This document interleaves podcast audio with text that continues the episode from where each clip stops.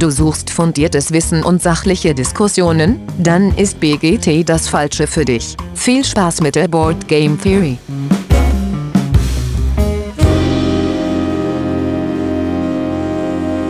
Ja, hallo liebe Hörenden da draußen an den Endgeräten. Willkommen zurück zu einer neuen Folge The Board Game Theory. Nachdem wir viel über 2023 Spiele, was wir gezockt haben und sonstige Dinge gesprochen haben, ist endlich mal wieder Zeit für einen Gast äh, bei uns im Podcast. Äh, und den empfange ich heute gemeinsam mit dem Patrick. Hallo Patrick. Guten Abend. Äh, und äh, zu Gast ist heute jemand, der, äh, der schon mehrfach erwähnt wurde, sei es, weil wir seine Spiele gespielt haben oder äh, weil, weil er Kickstarter-Kampagnen von Leuten betreut hat, äh, die wir äh, im, im, zu Interviewgästen hier hatten. Äh, und heute ist da der Stefan Godot. Hallo Stefan. Auch von mir einen wunderschönen guten Abend. Hi. Ja, erstmal schön, dass du da bist und die Zeit gefunden hast, ähm, um mit dir so ein bisschen über ja, Spiele, Social Deduction Spiele, Kickstarter-Kampagnen und was uns sonst noch so einfällt zu reden. Und damit die Leute so ein klein bisschen ein besseres Gefühl dafür bekommen, wer du bist, äh, für, für alle, die dich noch nicht so gut kennen, ähm, ja, machen wir unsere übliche Vorstellungsrunde und die startet immer damit. Warum überhaupt Brettspiele, Stefan? Ähm, es ist das einzige Medium, wo man es mal schafft, ein Handy wegzulegen. Ja, also ich, ich kenne, kenn, selbst wenn man am Fernseher sitzt mittlerweile, man, man sitzt ja schon auch nebenher trotzdem noch am Zweitbildschirm irgendwie, ne, und ist irgendwie auf Social Media unterwegs oder an all den Krams. Und es ist wirklich das einzige Medium bei mir, was bei mir funktioniert, wo ich, okay, und meine Tochter, äh, das ist, ne, das sind die einzigen Medien, sage ich jetzt mal, die ich in meinem Leben habe, wo ich zumindest das Gefühl habe, okay, ich kann jetzt mal wirklich abschalten, kann jetzt mal wirklich mich auf den Tisch und auf das Momentum einfach jetzt gerade so konzentrieren, wo man gerade ist, mit seinen Freunden Spaß haben irgendwie und so und einfach so ein bisschen halt ja, so ein bisschen Stillstand, weißt du, einfach so ein bisschen einfach mhm. äh, Bildschirme weg und das tut, finde ich, sehr, sehr gut. Ja, ja das, das ist äh, vor allem mit dem Fernseher, es ist ja sogar Konzept, ne? der Second Screen, wie kriegt man den noch bespielt, dass die Leute auch da äh, den noch mit einbeziehen können sogar.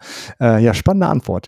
Und wie war dein Weg so zu den Brettspielen? War das so auch der, der Wunsch, ich suche was, wo ich das Handy weglegen kann oder wie bist du da hingekommen? Nee, eigentlich gar nicht. Ich, ich bin irgendwie damals, wir haben irgendwann mal wieder angefangen, mal wieder so, keine Ahnung, also in unserer alten Spielegruppe, also wir, wir haben früher schon ganze Magic the Gathering und sowas gespielt, also wir haben früher viele Trading Card Games gespielt, haben dann locker zehn Jahre Pause gemacht, da kam World of Warcraft und all solche Sachen so, ne? Da hatte man dann andere, anderes zu tun, da musste man irgendwie abends mit 30 Leuten raiden und so. Und ja, aber jetzt ist es einfach, da war es irgendwann wieder so weit, dann hat, hat man jemand Bock gehabt, hey, lass mal wieder Risiko spielen. Also es fing wirklich dann wieder an, so mit so einer Risikorunde.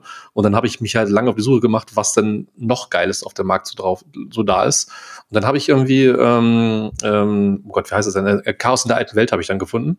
Und das war so ein Einstieg gewesen, wieder ins Brettspielthema so ein bisschen. Und dann bin ich über Will Wheaton und über die Tabletop-Show von ihm, der hat ja auf YouTube, YouTube ähm, auf Geek Sundry so eine, so eine Show, die in regelmäßigen Abständen ja. lief. Ähm, und da haben die mich auch dann sozusagen auch in meinen äh, in mein Lieblingsgenre reingebracht, denn so habe ich Social Deduction kennengelernt quasi über ihn. Ja, okay. und das war da so mein Einstieg quasi wieder gewesen. Aber ich habe natürlich früher auch Katan und sowas gezockt, also das, das auf jeden Fall. Und äh, ja, Will Wheaton und seine Show, die ist jetzt auch schon ein bisschen länger her. Ne? Also ist schon, äh, deut schon länger wieder im Hobby sozusagen, oder? Genau, also die hat das drei Seasons gemacht und ich glaube, ab Season 3 hatten sie es dann über Crowdfunding finanziert und er war da nicht so d'accord mit, hieß es wohl irgendwie und hat, ist dann ausgestiegen leider aus der ganzen Sache. Seitdem gibt es das auch nicht mehr so richtig irgendwie. Ja. Aber war schon eine coole Zeit gewesen. Also die haben auch tolle Spiele gespielt, auch Worker Placement Spiele und sowas. Also die haben auch wirklich eine komplexere Sachen auf den Tisch gebracht und so. Also es war gerade für jemanden, der neu im Genre ist, war das schon echt so, so, so eine Mindblowing irgendwie gewesen, finde ich. Also war echt cool gewesen. Ja, ja, das, das stimmt. Der hat viel für das Hobby getan, definitiv. Ähm, gut, äh, ja, und dann, dann hat es sich ja irgendwann äh, auch da, dazu veranlasst, Autor zu werden, aber da reden wir ja gleich dann nochmal drüber. Ähm, hast du denn eine aktuelle Top 3 an Spielen? Hast du eben schon gesagt, Social Deduction ist so eins deiner Lieblingsgenres, aber äh, was ist denn sonst noch in deiner Top 3 zu finden? Also ist mein Lieblingsgenre, aber trotzdem, wenn ich jetzt Top 3 sagen würde, wäre es jetzt, glaube ich, trotzdem gar nicht dabei sozusagen. Also wenn ich jetzt wirklich die Spiele, die ich, also wenn ich von eigenen Spielen abgesehen, die, die ja so ohne Ende Prototyp teste, mhm. sage ich jetzt mal, die lasse ich jetzt mal außen vor. Aber meine noch Top 3 sind aktuell Too Many Bones. Kann man, finde ich, mit jeder Spielerzahl spielen. Ist unfassbar gutes Spiel. Ist, also du hast wirklich einen, einen, einen Abend erlebst du eine ganze Kampagne und es macht immer Spaß. Ähm, kommt jetzt auch auf Deutsch raus. Dieses Jahr von Fossil Games kann ich jedem ans Herz legen. Also es gibt zwar schon lange auf Deutsch online, wenn man sich die Sachen runterlädt. Also ich spiele das eh schon seit, seit Jahren auf Deutsch, aber jeder soll sich das holen. Das ist wirklich richtig, richtig gut. Ähm, dann ist bei mir noch Arkham Living Card Game bei mir ganz hoch äh, im Kurs. Mhm. Habe ich alles von, also wirklich alles, alles, alles von. Und ich habe mir da auch ganz, ganz viele teure Sachen gekauft, um es aufzuwerten, weil ich das Spiel so sehr liebe. Ich habe schon einige Kampagnen durch. Die letzte, letzte Kampagne, die wir gespielt haben, ist absolut Katastrophe gewesen. Wir sind so, so fertig gemacht worden. Also wirklich, danach hätte ich, mussten wir erstmal kalt duschen gehen. Das war richtig, richtig hart. Aber ich liebe dieses Spiel. Also es erzählt einfach sehr, sehr gut ähm, das Arkham-Universum und was da mhm. so passiert eben. Also ich liebe es sehr. Äh, und als drittes habe ich noch, ähm, ja, ich würde sagen, Tricerion ist aktuell mein, eins meiner Top 3. Ich liebe das Thema mit den Zauberern und dass die ihre Zaubertricks vorbereiten müssen. Wer schon mal den Film von hier, von Nolan gesehen hat, hier, wie heißt der Prestige? Ja, Prestige. Ähm, ich, ich, glaube, der hat, weiß, weiß genau, was er in diesem Spiel erwarten kann. Das heißt, man bereitet seine Zaubertricks vor, man sorgt dafür, dass die Bühne passt, ne, und, und keine Ahnung, das Team und so. Es macht einfach unfassbar viel Spaß jedes Mal wieder. Und es gibt das allerbeste Erklärvideo für dieses Spiel online. Das ist ein englisches. Und wenn man sich das anguckt, das ist so ein Typ in seinem Zauberanzug und der macht auch Zaubertricks währenddessen und alles und so, ne? Und ich habe jedes Mal wieder, freue ich mich wieder, wenn ich mir dieses Spiel spiele, weil ich mir vorher dieses Video wieder angucken kann, sozusagen. Äh, also cool. das, das äh, weiß ich nicht, das ist bei mir mittlerweile schon so ein bisschen, ne? Also hat sich so ein bisschen eingebürgert bei mir, dass ich mich immer wieder drauf, drauf freue. Also auch richtig gutes Spiel. Ja, spannende Top 3 auf jeden Fall. Ähm, und Spielerfarbe, wenn du eine auswählen darfst, was nimmst du da? Uh, da habe ich mir noch nie Gedanken drüber gemacht, um ehrlich zu sein. Also ich nehme einfach mal, was da ist. Deswegen, es wäre mir egal. Ich glaube, ich finde Schwarz eigentlich schon ganz geil. Okay, cool. Ja, prima. Danke dann für die, äh, für die Vorstellung. Gerne. Äh, genau, du hattest ja äh, äh, gerade schon, hatten wir es ja angedeutet, äh, du bist auch Autor äh, und zwar vor allen Dingen von Social Deduction Spielen. Ob das äh, ausschließlich so ist, das äh, versuchen wir zu erörtern noch im weiteren Verlauf. Ähm, ja, bevor wir über zu dem Thema Social Deduction Spiele, was das überhaupt ist, was das so, was den Reiz dafür dich ausmacht, ähm, vielleicht kannst du kurz umschreiben, wie du denn zum Autorsein gekommen bist. Ja, das ist eine komische Geschichte mit Umwegen auf jeden Fall, weil eigentlich wollte ich mal ein Buch, oder ich, ich habe ein Buch geschrieben, damals mal so. Ich habe mal äh, ein Fantasy-Buch geschrieben mit 500 Seiten und ich habe das dann, über, ich glaube, drei Jahre habe ich dran gesessen, habe das lektorieren lassen. Ich habe da wirklich Arbeit reingesteckt, aber jeden Tag und so. Ne? Also ich war auch lange in meinem Leben Nachtwache gewesen. Das heißt, ich hatte ganz viel tagsüber, tagsüber Zeit vormittags und habe dann all diese Zeit halt in dieses Buch reingesteckt und habe mir dann auch meinen Künstlernamen, Stefan Godot eben sozusagen, halt auch, auch dadurch sozusagen ist der entstanden eben, weil ich halt für das Buch sozusagen nicht meinen Originalnamen benutzen wollte und so. Und ähm, ja, und dann ist dieses Buch fertig gewesen fertig lektoriert gewesen. Und ich eigentlich hätte es dann ja per Self-Publishing rausbringen wollen, das war der Plan. Aber dann kam eine Brettspielidee. und, äh, weil man ja nicht so viel Zeit für alles hat, ähm, hat, hat sich diese Idee dann leider sehr, was heißt leider, aber ich meine, ich liebe das ja auch, aber es hat sich ja so den Vordergrund bei mir gedrängt, dass ich das machen, unbedingt machen wollte. Und dann habe ich das halt gemacht und dann lief es auch sehr, sehr gut. Und ähm, seitdem bin ich halt nicht mehr davon weggekommen. Und jetzt habe ich aber immer noch, immer noch in meinem Kopf sozusagen dieses, dieses unfertige Buch, was ich noch nicht rausgebracht habe, was mir selber halt total ärgert, weil in meiner ewigen To-Do-Liste auf meinem Kopf, die ist halt immer nicht äh, dieses wird niemals fertig, solange dieses Buch nicht irgendwann rausgekommen ist halt so, ne? Weil ich meine, ich habe drei Jahre lang gesessen und ich habe es ab alles damit fertig gemacht. Es wäre einfach super schade, wenn ich das nicht irgendwann mal abschließe. Das heißt, ähm, das ist eigentlich mein Autorenweg gewesen. Eigentlich sollte es in Richtung Buch, Buch äh, Ecke gehen, aber es hat sich dann einfach ganz äh, relativ spontan in die, in die Brettspielecke quasi bewegt. Ja. Okay, spannend. Aber dann bin ich mal gespannt, was uns dann noch ein Buch äh, erwartet. Äh, Wäre schön, wenn das auch noch mal rauskommt. Vielleicht kannst du das irgendwann mal so querfinanzieren mit, mit einem Kickstarter. Ja, ich habe ja schon einen Plan. Ich meine, das ist halt eine Fantasy-Geschichte und ich, irgendwann will ich mal ein Brettspiel haben, wo du das genau, wo man das einfach einbauen kann. Dann hast du plötzlich einen Gloomhaven, aber halt aus meinem Buch sozusagen oder so, weißt du? Also ähm, muss nur noch mal irgendwann das richtige Konzept dafür einfach dann auf den Tisch kommen. Ja. Cool. Äh, und das erste Spiel äh, war dann Human Punishment äh, Social Deduction 2.0, ja? Genau, ähm, genau, ist ein kleines Kartenspiel, was, was heißt klein, was, 150 Karten oder was roundabout und es ist ein sehr, sehr relativ einfaches Spiel, aber das, das ist ein bisschen tricky, weil das ist ein Social Deduction Spiel, was du ohne Lügen gewinnen kannst und das war für viele früher so ein bisschen der Gateway für das Genre, weil du weißt ja, wenn du nicht lügen kannst, ist das Genre halt schlecht für dich, irgendwie, wenn du dabei rot wirst oder wenn du das einfach eben nicht gut kannst oder auch vielleicht möchtest du es auch gar nicht, vielleicht möchtest du doch einfach, sage ich jetzt mal, nicht aus deiner Komfortzone raus irgendwie und so und dann ist natürlich auch Poker nichts für dich und so und mit Blöffen und sowas, aber das Spiel hat dir halt erlaubt, einfach dein Team zu suchen und deinem Team zu gewinnen durch, durch gute Aktionen, die du halt am Tisch machst oder eben oder, und durch Aktion, einfach sowas halt. Und äh, das ist für viele Leute, die das Genre nicht mögen, trotzdem ein gutes Spiel gewesen. Und das war für uns eigentlich auch sehr, sehr cool irgendwie, weil wir haben viele Leute in das Genre reingebracht. Das ist meine Frau, die eigentlich solche, solche Spiele nicht so mag, konnte mit dem Spiel halt klarkommen. Und am Ende braucht man ja auch immer ein bisschen für sich selbst, ne, weil man ja am Ende selber was haben möchte, was man selber zocken möchte. Vielleicht mhm. brauchte ich aber nur was, wo meine Frau mit zockt. Ich weiß es nicht. Also das war schon, äh, bist du da auch so mit der Idee drangekommen, äh, dass, dass du ein Social Deduction Spiel äh, entwickeln möchtest, was so ein bisschen die Hürde nieder, niedriger setzt äh, und den Einstieg erleichtert? Hm, würde ich mal nicht sagen. Es hat sich eigentlich eher ergeben, einfach würde ich sagen. Also ähm, ne, die Idee war natürlich relativ fix im Kopf, so wie es aussehen soll und was es werden wird.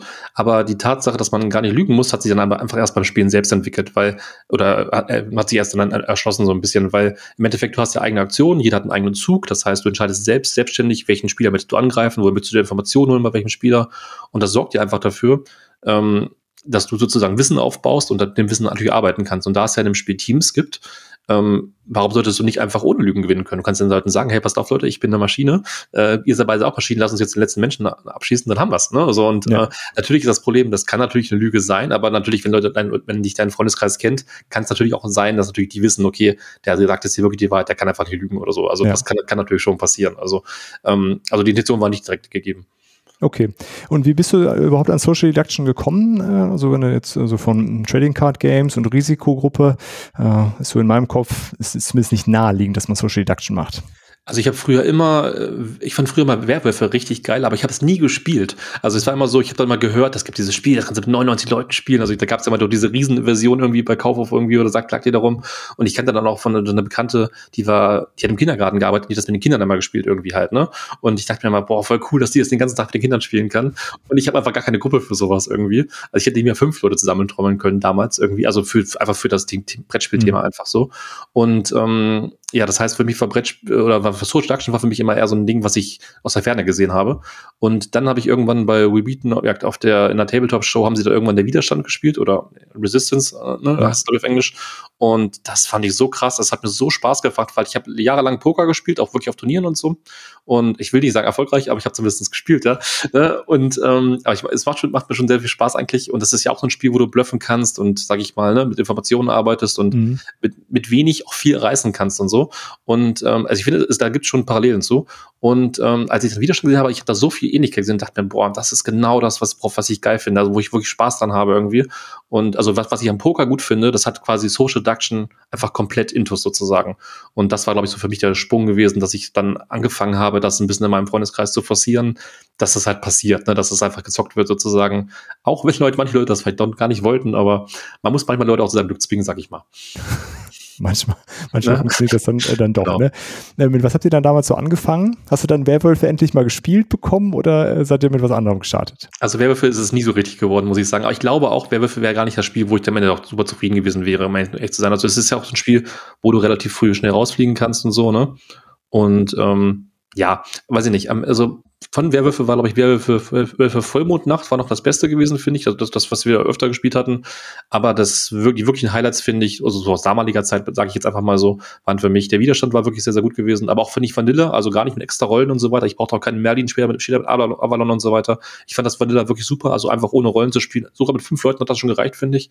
Und ähm, als dann Secret Hitler rauskam, das war für mich nochmal eine ganze Ebene, eine ganz neue Ebene gewesen, weil Secret Hitler habe ich schon gespielt, äh, bevor der Kickstarter ausliefert wurde. Da gab es ja schon so eine Print-and-Play-Version mhm. und ich habe damals eine richtig schöne Print-and-Play-Version wirklich äh, in der Nachtwache ne, zusammengeschustert, habe dann mir echte Munitionskugeln gekauft, ne, die man sich da auf den Tisch stellt und so weiter halt. Ne, also, also schon benutzte irgendwie so, ne? Und ja. ähm, das macht schon richtig viel Flair aus, wenn du das Spiel mit guten Leuten am Tisch spielst und dann sieben Leute aufwärts bist, so, ne, dann das, hast du schon eine richtig gute Zeit damit. Das haben wir wirklich sehr, sehr oft gespielt. Wir hatten mal eine Partie gehabt, wo jemand Nasenbluten bekommen hat, weil die Runde so intensiv gewesen ist. Und, und, und ich meine, ich, ich meine, wenn man das hinbekommt, so, ne, dann, ey. Ist auf jeden Fall ein Prädikat für das Spiel, definitiv. Ja. Äh, und auch die Gruppe, die das äh, dann so intensiv aufrechterhalten kann. Okay, und dann, äh, aber irgendwas scheint dich ja dann äh, gestört zu haben, oder was heißt gestört zu haben, aber gereizt zu haben, zu sagen, äh, vielleicht fällt mir da noch was eigenes, noch ein neuer Spin noch dazu ein. Wie, wie bist du dann zu Human Punishment gekommen? War es das Thema? War es, dass du gesagt hast, du willst so feste Runden irgendwie haben? Wie ist das gestartet? Also so ein, zwei Grundmechaniken gab es natürlich. Es gibt ja immer, immer schon so Grundmechaniken, sage ich jetzt mhm. mal. Das heißt, wo, wo man überlegt, okay, das könnte man noch verbessern oder optimieren oder so. Und ähm, das gab es quasi auch schon von der, vom Grundprinzip her, dass man drei Karten hat und die Mehrheit eben entscheidet, sozusagen welchem Team man angehört. Das gab es halt vorher schon bei, oh Gott, wie heißt denn das Spiel? Äh, Good Cop, Bad Cop heißt das. Das ist in Deutschland kennt das keiner, aber es ist halt in Amerika ein relativ bekanntes Spiel, wo du halt Polizisten hast und, und Verbrecher logischerweise. Ähm, und das Prinzip war echt cool. Das Problem mit dem Spiel war einfach nur gewesen, das Spiel war nur so ein 10-Minuten-Spiel. Das heißt, das war das Spiel war immer nach zehn Minuten eigentlich vorbei, weil es so schnell ging. Das heißt, mhm. du hast kurz herausgefunden, wer es war, hast dich runtergeschossen sozusagen und es war vorbei. Und ich fand das Spiel eigentlich total gut vom Konzept her. aber ich fand doof, dass es nur zehn Minuten dauert, weil ich dachte mir immer, ich hätte das gerne ein bisschen epischer. Also es musste jetzt nicht so ganz abend, also ein Abendfüllen sein natürlich im Prinzip, aber warum nicht? ich, ja. so, ne? und, und unter der Prämisse, sag ich mal, ist dann irgendwie der Gedanke gekommen, hey, eigentlich könnte man das doch ausbauen, sozusagen, das Spiel, und daraus was Besseres machen. Und ähm, daraus hat sich dann eigentlich Human Punishment entwickelt, weil ursprünglich wollte ich, glaube ich, mal aus Good Cop, Bad Cop mal eine Blade Runner-Variante bauen, einfach für mich selbst sozusagen, weil ich das Thema mit dem, mit dem Cops nicht so cool fand irgendwie. Mhm. Und aus, aus, aus diesem, diesem Themen, äh, Themen ändern sozusagen, aus Blade Runner ist dann quasi eigentlich Human Punishment entstanden, weil da kamen diese Maschinen rein und die Roboter, die die Revolution starten wollen und das Ganze eh, was man aus den Filmen quasi halt auch kennt. Und ja, so ist dann quasi das, das Grundkonzept eigentlich davon entstanden im Prinzip. Also eigentlich, eigentlich wollte ich nur eine Fanversion für mich selbst basteln. Und äh, dann hat sich das halt so entwickelt. Ist ein bisschen ausgeartet, sagen wir es mal so. Okay, ich, ich finde es gut. Also mir gefällt das Thema auch viel besser als bei den meisten anderen Social Deduction Spielen. Also ich kann mit diesem äh, Cyberpass-Setting sehr viel anfangen.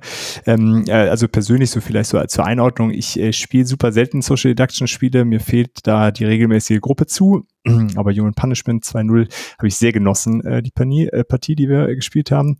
Ähm, auch nämlich aus diesem Grund, man muss nämlich nicht unbedingt lügen. Das, äh, das fällt mir bei den anderen Spielen dann auch mitunter sehr schwer. So Secret Hitler hat natürlich auch mal so ein paar lustige Partien, aber ähm, ja, ich sehe den, äh, den Unterschied, den du beschrieben hast. Mhm. Äh, und es war auf jeden Fall eher so Richtung episch. Ne? Also es dauert schon, schon länger. Äh, also es kommt auf die Spielerzahl auch ein bisschen und natürlich auch an, was gerade passiert. Es gibt halt manche, manche Rollen, die machen das Spiel länger, es gibt manche Rollen, die machen das Spiel kürzer zum Beispiel. Also das Gute ist, es hat ja so viel drin, also so viele Rollen und so viele Programme. Wenn man es möchte, kann man sich das auch so zurechtlegen, sage ich jetzt mal, dass du die, die, die Rollen und die, die Programme nutzt. Du kannst aktiv eine kurze Runde sozusagen auch steuern, wenn du das möchtest. Ja. Die Frage ist halt, du willst es. ja. Äh, wie, wie, wie schwierig war das so bei der Entwicklung, dafür zu sorgen, dass da genügend Raum drin ist, dass sich das, dass sich, dass das länger geht und eben episch wirkt am Ende und nicht, äh, oh, es hat sich ganz schön gezogen. Ja, also es sind so Kleinigkeiten, ne? zum Beispiel bei dem Good Cop, Bad Cop eben, da warst du mit einem Schuss halt tot. Das mhm. heißt, ich habe natürlich eingebaut dann, dass man Energie hat. Das heißt, dass du mit einem Schuss nicht sofort tot bist, dass du erstmal deine Rollenkarten aufdecken kannst, um dich zu schützen, dass du erstmal gar keinen Schaden bekommst zum Beispiel. Ne? Das heißt, das macht das Spiel automatisch schon mal länger. Und dann muss man eben natürlich noch mal gucken, was, wie, wie sind die Programme, sage ich jetzt mal, gebalanced, dass du ja ein Gleichgewicht davon hast mit, keine Ahnung, wie viel, wie viele Programme manipulieren, manipulieren die Waffen, wie viele manipulieren dann die, die Rollen oder, oder die Teams. Denn das ist ja auch nochmal so ein ganz spezieller Punkt, weil es gibt ja, oder gab es dahin, glaube ich, kein Spiel, wo du dann diesen Rollen- oder Teamwechsel drin gehabt hattest. Und das war natürlich noch, noch ein spannender Aspekt, weil da hast du vielleicht mal ein Programm gespielt, dass du von jedem dem Spieler, von zwei Spielern eine Seitenkarte tauschen konntest. Und wenn er jetzt, wenn der jetzt durch eine andere Mehrheit hat, ist der jetzt ein anderes Team drin, sozusagen. Das heißt, du musstest auch nicht mit dem immer dem gleichen Team spielen. Du konntest das, den Tisch so manipulieren, dass du plötzlich deine Feinde zu deinen Freunden machen konntest oder so, ne? Oder jemand, den du gar nicht mochtest, konntest du einfach ausschließen aus deinem eigenen Team. Ist auch ganz geil, weißt du? Also, na, da konntest du schon witzige Sachen mit anstellen. Und ähm, das ist einfach eine Sache von immer wieder testen, immer wieder gucken, ne, wie es funktioniert, kommt, kommt das Programm gut an. Ähm, manchmal kommt, hast du ja auch Ideen, die, die, die klingen gut auf Papier, fühlen sich aber im Spiel total scheiße irgendwie an oder ja. so. Ne? Also und ähm, so Kill Your Darling Prinzip halt. Ne? Also man testet ja immer ganz viel und man fliegt auch immer ganz, ganz viel raus. Also auch Human Punishment hatte so viele mehr Ideen noch gehabt, wo ich eigentlich auch froh bin, dass die eigentlich rausgeflogen sind. Also okay. Also da können wir, glaube ich, wahrscheinlich den ersten, ersten Marker setzen hier, äh, wenn ihr ein Spiel designt. Auch äh, Mut zur, äh, zum Rotstift, ne? Also Sachen wir auch wieder rausstreichen, wenn sie dann nicht funktionieren. Egal wie gut sie klingen. Es ist, also man denkt immer, boah, das muss es, das wird's und das wird's und ja. Okay, verstehe. Wann ist denn das äh, so, so eingezogen, dieser, dieser Mechanismus? Weil das fand ich äh, relativ ja, weiß nicht, wie neu es dann tatsächlich ist, weil ich in dem Genre gar nicht so bewandert bin, aber das fand ich auf jeden Fall äh, äh, schön gemacht, dass dadurch, dass man ja immer wieder zurückkommen kann mit bestimmten Programmen, äh, auch wenn man raus ist, dadurch, dass es so lang ist, trotzdem am Tisch sitzen bleiben muss im Grunde und auch weiter involviert ist. Äh, wann wann kam es denn zu so einer Idee oder war das schon ganz früh da? Also das, ich, ich möchte meinen, ich war der Erste, der das hatte, aber ich meine, mhm. vielleicht kenne ich auch irgendeins nicht, das will ich jetzt nicht in den Raum stellen, aber ich kannte es noch nicht von einem anderen und es war meine Idee gewesen sozusagen. Der Punkt ist aber der, das ist auch so, so, so ein Punkt, wo sich die ähm, Leute halt nicht sicher sind. Ob, also es gibt viele, die finden das super geil, ich zum Beispiel natürlich auch, sonst hätte ich es ja nicht reingebracht ins Spiel, ne? Ja. Aber ich finde halt die Tatsache, dass du irgendwie Schläfer bist, dass du weißt, okay, alle denken jetzt, du bist tot und im richtigen Moment bist du wieder da und kannst zuschlagen irgendwie, finde ich eigentlich total gut. Problem ist natürlich aber, und das verstehe ich auch, wenn jemand jetzt sagt, okay, er muss jetzt eine Stunde zugucken, zugucken, anstatt dass er einfach vom Tisch weggeht und woanders mitzockt oder sowas, dann ist natürlich nervig irgendwie so, ne? Also dann kann es einen natürlich auch stören. Das heißt, man muss auch mal ein bisschen gucken, wie ist diese Situation. Also wenn du jetzt auf einem großen Spielevent bist und du willst eigentlich einen Spiel nach dem anderen runterballern, ist das vielleicht nicht die Handkarte, die du auf der Hand haben möchtest, wenn du gerade gestorben bist, sozusagen. Ja, das, äh, das stimmt, ja. Wenn ich aber natürlich mit meinen Freunden gerade in einer Kneipe sitze und diese Runde spiele und ich weiß, ich könnte gleich wiederkommen, ist es eigentlich das Beste, was ich haben kann im Prinzip, weil dann bin ich noch so am Tisch dabei, weil ich muss mir ja trotzdem noch einprägen, wer ist noch in meinem Team, wer hat gerade das Team gewechselt und solche Sachen. Und dann finde ich, ist es auch vielleicht noch, noch eine Ebene spannender, als wenn ich nur zugucke und es kann mir egal sein, wer gewinnt, weil ich bin ja eh schon draußen sozusagen. Also ich, äh, ich mag es sehr, aber ich kann auch jeden verstehen, der es nicht mag, muss ich ehrlich sagen. Ja. Nee, okay, dieser Punkt, dass du auf so einem Event dann äh, bist, da ist es dann natürlich schwierig, aber ja, also wir hatten es ja in so einer, äh, bei uns in der Gruppe, äh, als wir auf dem äh, Brettspielwochenende letztes Jahr waren und haben das da gespielt und ich fand's, äh, äh, das passte halt perfekt in dieses Setting. Es geht eh was länger und äh, jetzt sind die ein Einzelnen vielleicht schon raus und es ist aber trotzdem so eine Gesamtstimmung am Tisch geblieben. Ähm, ja, äh, spannend. Ähm, und äh, gibt es irgendwelche Sachen, die dir an dem Genre nicht so gefallen? Weil das ist ja jetzt nicht das Einzige gewesen, wir haben ja schon gesagt, das, sind ja, ging ja dann weiter und das aktuelle Kickstarter, über das wir gleich noch reden, ähm, ist auch wieder ein Social Deduction Spiel. Hm, was versuchst du dann oder hast du das Gefühl, du bist irgendwann mal fertig mit Social Deduction? Das Ding ist ja, ich finde, ich glaube, das machen ja auch viele so, aber ich glaube, als Autor oder als Designer versuchst du ja immer da zu gucken, wo es noch Potenzial zu holen, rauszuholen mhm. aus einem Genre, finde ich. Und ich, wenn ich zum Beispiel jetzt sagen würde, ich müsste einen Deckbilder bauen, das hätte, hätte ich voll die Probleme mit, weil ich denke, Deckbilder ist durchgespielt in meinen Augen. Also ich, es gibt so viele Deckbilder und es gibt so gute Deckbilder, dass ich richtig äh, Scheue, Scheue hätte, sozusagen da anzufangen, weil ich nicht wüsste, wo ich anfangen sollte. Und ähm, das würde ich auch generell jedem Autor empfehlen. Guck dir die zehn besten Spiele aus dem Genre an und guck mal, ob du wirklich noch einen Mehrwert für das Genre bringst oder eben nicht. Weil wir brauchen nicht das 50 gleiche Spiel, so im Prinzip. Also jedes Jahr kommen 2000 Spiele raus, es gibt wahrscheinlich schon alles. Also sei kreativ und finde was Neues oder lass es halt so im Prinzip. Also nur ein Themenaufguss finde ich halt auch mal ein bisschen unspektakulär. Und ich finde halt Social Deduction ist das eine Genre, und deswegen sind wir halt auch noch bei dem Thema, äh, wo ich denke, da ist noch viel rauszuholen. Also wir haben ja zum Beispiel mit dem, mit dem Human Punishment angefangen sozusagen, dass man nicht mehr lügen muss in so einem Spiel. Das war ein bisschen neuartig so, ne? Dann haben wir eine Erweiterung ausgebracht zu dem Kartenspiel, da konnten, kamen dann plötzlich Bosskämpfe mit dem Spiel. Ey, wann hast du mal einen Bosskampf in einem Social Deduction Spiel gehabt? Das ist, war auch sehr neuartig, möchte ich meinen. So, ne? und, und das heißt, wir versuchen immer noch so eine Schippe, eine neue Schippe sozusagen ein bisschen raufzubringen, weil wir immer, immer das Gefühl haben, da geht noch was irgendwie. So, ne? Und wir gehen ja gleich auch nochmal mal über die anderen Spiele sozusagen, aber das war jedes Mal sozusagen eigentlich die Intention gewesen, dass wir dem Genre auch einen Mehrwert bringen, weil wir was Neues sozusagen reinbringen. Wenn es nur das nächste Werwolf-Spiel gewesen wäre, hätte ich es halt nicht gemacht. Dann hätte ich mir die ganze Arbeit auch einfach sparen können, finde ich. Und ich verstehe auch heute noch nicht, dass es immer noch so passiert, dass neue Werwolf-Spiele rauskommen und so und die, die, natürlich auch entsprechend gespielt werden und so, was ja auch alles cool und so ist, ne? Aber ich finde, das Ganze weiterbringen tun sie halt eigentlich nicht. Ja. Okay, also da ist dein Anspruch als, als Autor, du willst irgendwie schon was Neues hinzufügen und äh, was Neues auf dem Markt da, äh, da dazustellen. Ja, äh, verstehe ich gut. Ähm, ähm, bevor wir, bevor wir jetzt über das nächste Spiel äh, in der, in der Zeitlinie vielleicht reden, hast du irgendwelche außerhalb deiner eigenen Spiele, äh, Social Deduction Spiele, die du besonders herausstellen würdest, äh, wo du sagen würdest, wenn ihr euch für Social Deduction äh, interessiert, das sind so zwei, drei Titel, die, die ihr euch angucken müsst? Ja, easy. Also natürlich, ähm, Secret Hitler habe ich ja gerade schon erwähnt. Ich finde, es ja. ist ein super gutes Spiel. Das Thema sei mal dahingestellt, aber eigentlich ist es trotzdem gut fürs Thema, weil es, es war halt auch so, äh, es war so, so viel drüber geredet. Das hat dem Spiel natürlich auch sehr gut getan. Es haben sehr, sehr viele Spieler, einfach, äh, Leute einfach auf ihrem Radar mhm. gehabt, nur, nur weil es diesen Namen halt trägt und so. Und äh, es ist halt ein super einfaches Spiel, aber natürlich auch wieder das Problem natürlich, weil das Genre eben sehr, ne, eben meistens auf einer Mechanik basiert, die sich immer wieder wiederholt sozusagen. Und das ist ja das, genau das eine, wo ich denke, da müsste man noch ein bisschen mehr machen. Aber Secret Hitler ist in seiner, in seinem Grund, in seiner Grundessenz einfach ein richtig gutes Spiel, ähm, wo du ab sieben Leuten auch eigentlich, eigentlich richtig gute Partien quasi hast und eigentlich ist es nicht langweilig am Tisch. Ähm, das wäre das eine. Und dann würde ich noch äh, einen Tempel des Schreckens in den Raum schmeißen, wobei ich ich, ich kenne es als ich kenne es nicht als Tempel des Schreckens. Ich habe damals die japanische Version mir äh, bestellt, die heißt Time Bomb. Das heißt, da sind alle ist ein Sportteam und einer ist Terrorist hat eine Bombe gelegt. Das heißt, du willst äh, ne, du willst die Bombe entschärfen, aber auf keinen Fall die Bombe finden, weil dann geht das Haus hoch sozusagen. Okay. Das Thema das Thema ist ein bisschen fragwürdiger. Das kannst du vielleicht nicht überall spielen, irgendwie wenn du in der Bar sitzt und dann sagst, Leute, die Bombe. Sondern ich meine, das das kann vielleicht da hinten losgehen.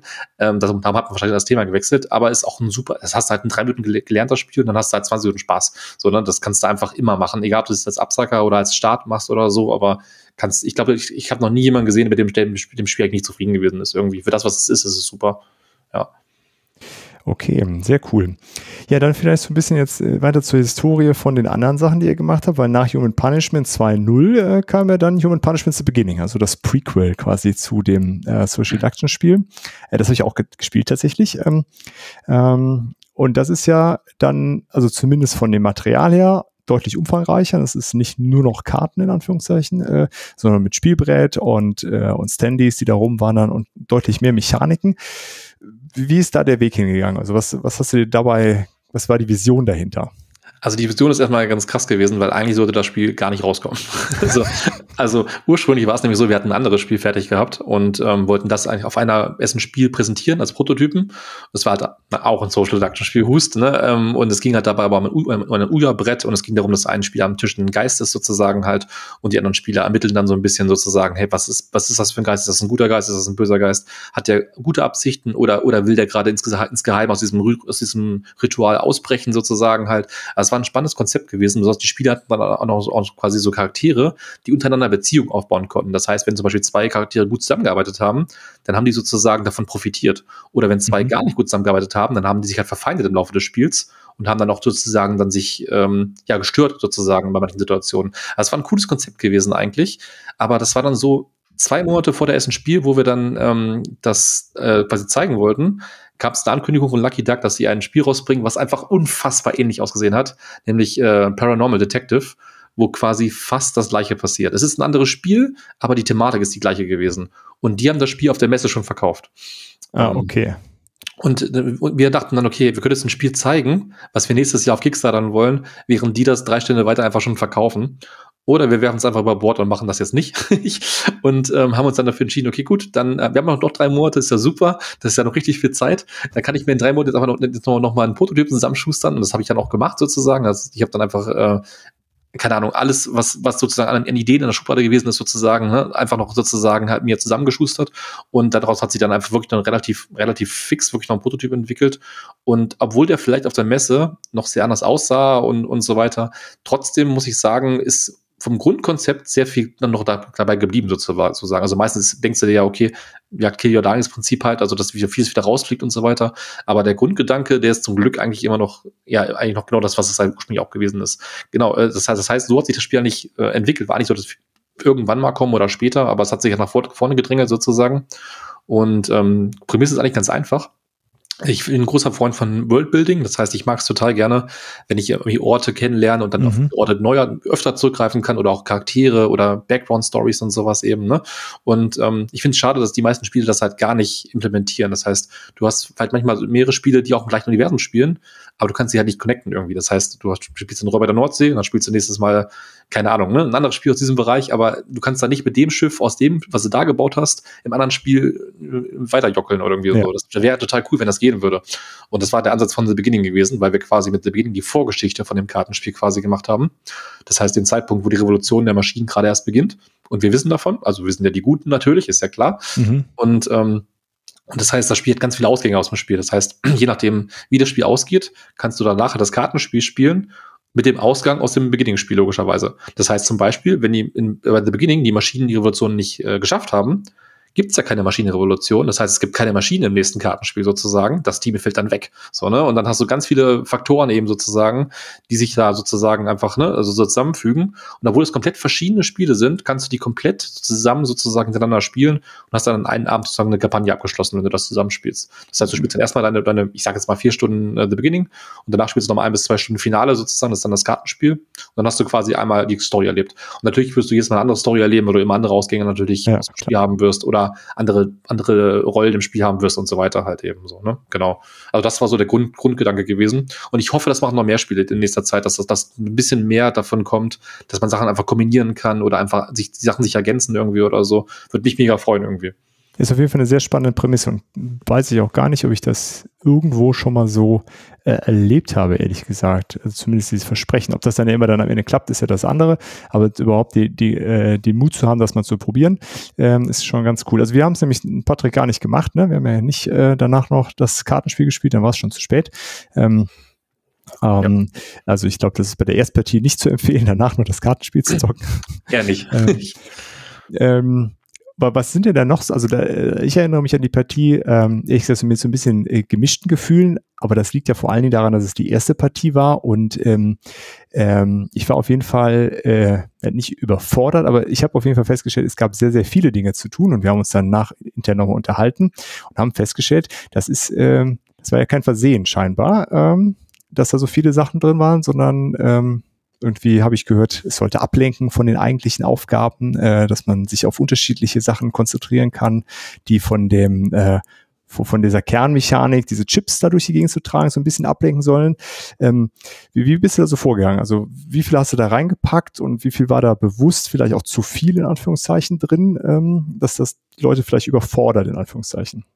Also, ich finde es mal relativ. Das, das Ding ist, also es ist schon, natürlich ist es ein Expertenspiel, das muss man natürlich mal festhalten, ja, so, ne? also auf, ja, jeden auf jeden Fall. Fall. Äh, da muss man, glaube ich, äh, ist, ist, ist kein Problem. Das Ding ist aber halt, ähm, der Grundgedanke vom Spiel, wenn man es einmal verstanden ist, ist eigentlich gar nicht so schwer, weil im Endeffekt, du hast, du hast, du musst verstehen, wie du dich bewegst natürlich, du hast, du hast, du musst wissen, wie man angreifen kann, weil es gibt ja Gegner, die auftauchen können sozusagen.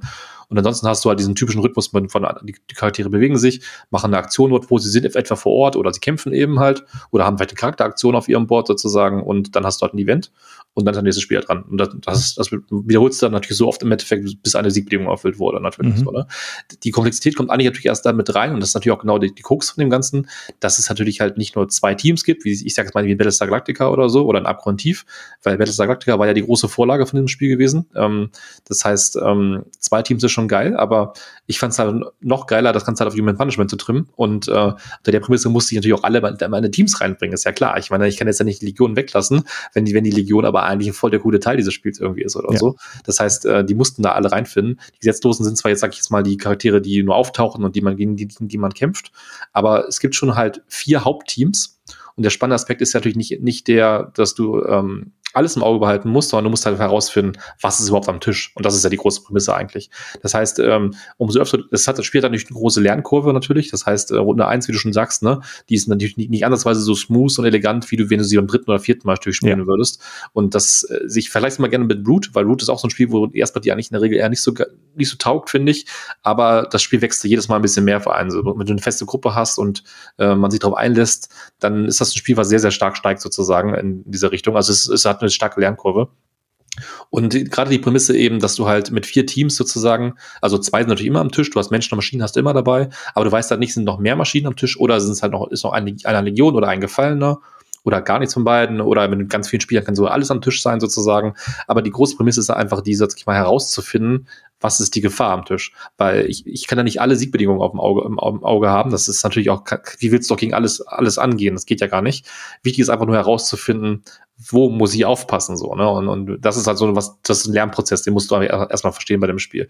Die große, das große Problem, was das Spiel hat, ähm, wobei, also ich liebe dieses Spiel, so, ich, ich habe damit so gute Runden gespielt, aber ähm, das Problem, was viele halt haben, ist, das Spiel hat ja, es ist ein Wettrennen, das muss man sich einmal vor Augen halten. Also, ne, du hast, du hast ja diese Chips, die musst du ins Netzwerk mhm. bringen und ähm, die Menschen müssen das halt machen und sie müssen sich auch dabei ein bisschen beeilen, weil die anderen Teams können ansonsten früher abschließen sozusagen. Ja, ja. Und ähm, das Ding ist aber, wenn du jetzt als Charakter den Kämpfer hast zum Beispiel, dann denkst du automatisch, dass du gar nicht Chips ranbringst, sondern dass du einfach überall kämpfst dass du gar nicht, dass du gar nicht der Aufgabe nachkommst sozusagen. Und das ist aber leider ein großer Denkfehler. Das haben wir vielleicht doch in, in wir haben es in der Regel zwar in den Regeln versucht zu forcieren, wir haben es da vielleicht aber nicht perfekt hinbekommen, sagen wir es mal so, ähm, weil Spieler denken halt, dass sie sich, dass sie nur ihre Rolle nachgehen müssen. Wenn ich der Arzt bin, dann halte ich einfach alles nach dem Motto, so weißt du. Das, das macht, macht den Dungeon Crawler wahrscheinlich auch Sinn. Aber in diesem Spiel machst du eigentlich alles nebenher, aber deine Hauptaufgabe muss natürlich immer sein, für dein Team den Sieg natürlich nach vorne zu treiben, weil es eben ein Wettrennen ist natürlich sozusagen so. Ne? Und wenn du das nicht tust, wenn alle Spieler da, dafür sorgen, dass das Spielfeld irgendwie leer bleibt und solche Sachen, dann gewinnt einfach irgendwann Legion, weil das ist einfach so bei dem Spiel, weil Legion irgendwann an den Tisch überrennt. Irgendwann ist der Tisch voll und, und, und das, das führt dann dazu, dass Legion gewinnt. Und wenn du einen Legion-Spieler am Tisch hast, dann freut er sich natürlich ein bisschen. Ja. Äh, nehme ich mal an. Ähm, also ich meine, das, das ist halt ein Lernprozess, den muss man erstmal verstanden haben. Und ähm, der kommt auch nicht zwingend im ersten Spiel, der ist auch eher so ein Ding, wo du dann im zweiten Spiel erst verstanden verstanden hast, okay, ich hätte mal mehr das und das machen müssen, so, ne? Und dann ergibt sich vieles automatisch. Auch zum Beispiel die Charakterentwicklung. Also viele denken ja, ich muss jetzt erstmal mal fünf Stunden einen Charakter entwickeln, damit der erstmal was taugt. Aber eigentlich muss Charakterentwicklung nebenbei passieren. Das heißt, ähm, ich muss einfach gucken, ähm, welche von den, von den Level 1 Stufen passt am besten so für mich gerade. Ich muss da muss ich eh lang, also oder da kann ich eh Gegner, Gegner besiegen auf dem Weg. Dann mache ich das halt, um den Punkt mitzunehmen sozusagen. Aber aktiv Umwege zu gehen, nur um welche echt Level zu holen, ist zum Beispiel auch ein zeitlicher Faktor, den hast du nicht. Du hast, du hast keine Zeit im Spiel sozusagen für dein mhm. Team eben. Ne? Und das sind so viele Learnings einfach, die muss man erstmal für sich verinnerlicht haben. Also es ist auf jeden Fall ein komplexeres Spiel keine Frage. Und ähm, ich glaube, die, es wäre besser gewesen, hätten wir noch, noch mal mehr Leute oder andere Leute über die Regeln hätten gucken lassen. Ähm, das war auch ein großes Learning von, der, von dem ganzen Kampagne für uns gewesen, sozusagen.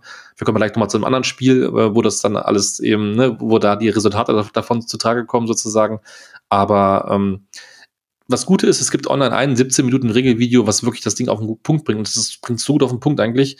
Das habe selbst ich nicht geschafft. Also und ähm, das heißt, wenn man sich wenn man sich in das Spiel reinarbeitet, dann lohnt es sich einfach diese 17 Minuten sich auf Englisch einmal rein, rein, zu, rein zu pfeffern, weil man da wirklich dann einfach die Grundprämisse eigentlich, ganz gut äh, ja erklärt bekommt, auch re regelfrei manchmal und ähm, und dann kann man im Buch in den Regeln halt nochmal nachschlagen sozusagen. Das Ding ist, das große Problem, was das Spiel eigentlich hat, ist halt, das Spiel hat halt 40 Seiten Regeln, aber es sind nicht 40 Seiten Regeln. Und das ist das Problem, Leute, war, dass die Leute immer nur auf die Regelseite, auf die Anzahl der Seiten gucken ja. und dann sagen, okay, shit, 40 Seiten schaffe ich nicht oder, oder, oder will ich jetzt nicht und dann geht's, ne, dann schiebt man es halt nicht oder so. Hätte man das jetzt aufgeteilt in Setup oder keine Ahnung, hätte man jetzt Regeln separat gemacht. Wir haben jetzt Beispiel auch sechs Seiten drin, um die Charaktere zu beschreiben. Das brauchst du nie wieder. Das guckst du dir einmal an und dann weißt du halt, was die, was die Skills sozusagen halt können ja. und so. Also die stehen ja auch auf den Playerboards drauf, aber wir sind, gehen halt nochmal in den Details, nochmal in den Regeln einfach nochmal drauf ein, aber das sind halt sechs Seiten mehr in den Regeln, ist ja klar. Oder auch die Orte. Wir beschreiben halt auf vier, fünf, sechs Seiten die Orte, aber die Ortsfunktionen stehen auch auf dem Board drauf. Das heißt, hättest du diese elf Seiten weggelassen, wäre es auf 30 gewesen, hätten es wahrscheinlich 500 Leute mehr gespielt, so am Ende mhm. des Tages. Also, das war auch ein großes Learning gewesen, ja. Okay, also nee, wir haben es ja, wie gesagt, ne, Patrick, wir haben es ja danach besprochen, wir haben es auch nochmal mit, äh, mit dem Ray äh, besprochen, äh, weil es mich schon äh, auch nochmal interessiert hat, wie, wie das da so ist. Und mir ist schon klar geworden, okay, das ist was, was man auf jeden Fall nochmal spielen muss. Äh, und das finde ich ja auch, ähm, äh, finde ich ja auch immer einen spannenden Ansatz, weil also klar, so ein komplexes Eurogame kannst du auch nochmal spielen oder solltest vielleicht auch nochmal spielen. Ähm, aber das ist, äh, ja, der, der Vergleich zu Root passt, glaube ich, ganz gut, ähm, auch wenn es natürlich ein ganz anderer Kategoriespiel ist, aber das glänzt halt, wenn das alle äh, richtig gut können und so durchschaut haben, so ein Stück weit und dann äh, auf einer anderen Ebene auf einmal spielen können. Äh, und, und da wäre jetzt so meine Frage, war das, war das von vornherein Designziel, wo ihr euch aktiv entschieden habt mit all den Schwierigkeiten, die das ja potenziell auch bringt? Ähm, oder ist das, ist das so einfach in Anführungszeichen aus Versehen passiert. Also es war natürlich, es ist natürlich trotzdem viel rausgeflogen. Also man sollte jetzt meinen, hey, es ist ein volles Spiel, was kann da noch rausgeflogen sein? Aber Fakt ist, da war noch mehr drin gewesen natürlich. Mhm. Ne? Wir haben schon Sachen rausgeballert sozusagen. Aber es ist natürlich auch so, wir haben das ja auch für Experten angesetzt. Das heißt, Battlestar Galactica ist ein relativ einfaches Spiel. Das kannst du auch mit Leuten zocken, die nicht viel zocken zum Beispiel. Und unsere Prämisse war ja gewesen, wir wollten ja so ein Spiel haben, aber für Leute, die viel zocken. Ah, okay. und, und, dann, und dann haben wir uns ja gedacht, okay, ab dem Punkt, wo wir jetzt gerade sind, das ist jetzt eigentlich, wenn man es einmal verstanden hat, das Grundprinzip, das Grundprinzip ist eigentlich nicht so schwer, dann äh, würden das Experten auch hinbekommen. Und davon sind, sind wir zumindest ausgegangen. Die Tatsache, dass halt Leute aber keinen Bock haben, sich durch 40 Seiten Regeln durchzukämpfen, das haben wir nicht auf dem Schirm gehabt zum Beispiel. So, also ne, das war sowas, das, ja. das, damit haben wir nicht gerechnet, um echt zu sein. Da hätte man vielleicht einfach dann doch, doch ein bisschen anders vorgehen müssen oder so. Ähm, aber das war schon absichtlich gewesen, so wie das jetzt genauso geworden ist. Weil hätten wir ein einfaches Spiel gemacht, was natürlich auch, klar, was man natürlich auch machen kann, dann wäre es ja irgendwie wieder Richtung Battlestar gegangen und das wollte ich ja eigentlich nicht, weil es sollte ja eben sozusagen okay, die Leute sein, so wie uns, weil die wir eben viel zocken im Prinzip halt, genau. Nee, spannend, weil es ist, ähm, ja, ist ja immer so eine, so eine Abwägung, ne? Also wie, wie, wie viel Wiederspiel äh, Notwendigkeit setzt man dann voraus und dann je größer die Gruppe dafür sein muss, das erschwert das ja dann auch äh, nochmal, äh, dass sich die, die gleichen sieben, acht Leute immer wieder zusammenfinden, äh, um das, das zu zocken. Ähm, ja, äh, sehr spannend. Und ähm, gut, jetzt hast du ja schon gesagt, da gab es viele Learnings für äh, das nächste Spiel und das ist das, was ja aktuell auf Kickstarter auch noch zu äh, finanzieren ist. Äh, konnte man Essen ja auch schon anzocken. Was habe ich eigentlich da gemacht, Patrick? Ich habe irgendwas anderes gezockt. Du hattest keine Lust. Nein, ich, ich weiß es gar nicht, was du gemacht hast. Ich wir hatten uns alle, was ich da gespielt. Ach nee, ich das einen war Termin Freitag, gemacht. Ne? Ich genau, glaub, ich war äh, bei Funtails nämlich Erklärbär. Deswegen bin ich nicht. Ah, richtig, das war das. Ja. ja. so war das. Genau. Ich hatte eine gute Ausrede so. Dann ist ja ähm, Äh, und zwar ging es um äh, Among Cultists. Aber ich habe übrigens bei äh, Funtails nicht äh, das Social Deduction Spiel erklärt, sondern äh, das Familienspiel. Aber, aber das wäre aber auch kein Problem. Ich habe kein Problem mit Vize-Kraken. Also. Ja, das ist, äh, das ist auch ein schönes Spiel, das stimmt. Ähm, gut, also Among äh, Cultists, äh, so heißt es, euer neuer Titel. Ähm, auch wieder ein Brett, was in der Mitte liegt. So, und die erste Frage, die, äh, die mir aufgepoppt ist, ist, ist ja Among Cultists und es klingt ja, das, äh, zumindest vom Namen her, wie irgendein Computerspiel, was es vielleicht gibt, was so ähnlich heißt. Hast du dich davon inspirieren lassen oder ist das zufällig? Es ist zu 1000 Prozent davon inspiriert. Also sagen wir es sagen, wir es mal so. Ne? Also der Hase sitzt auf dem Tisch so. Also es ist auf jeden Fall zu 100 Prozent davon inspiriert.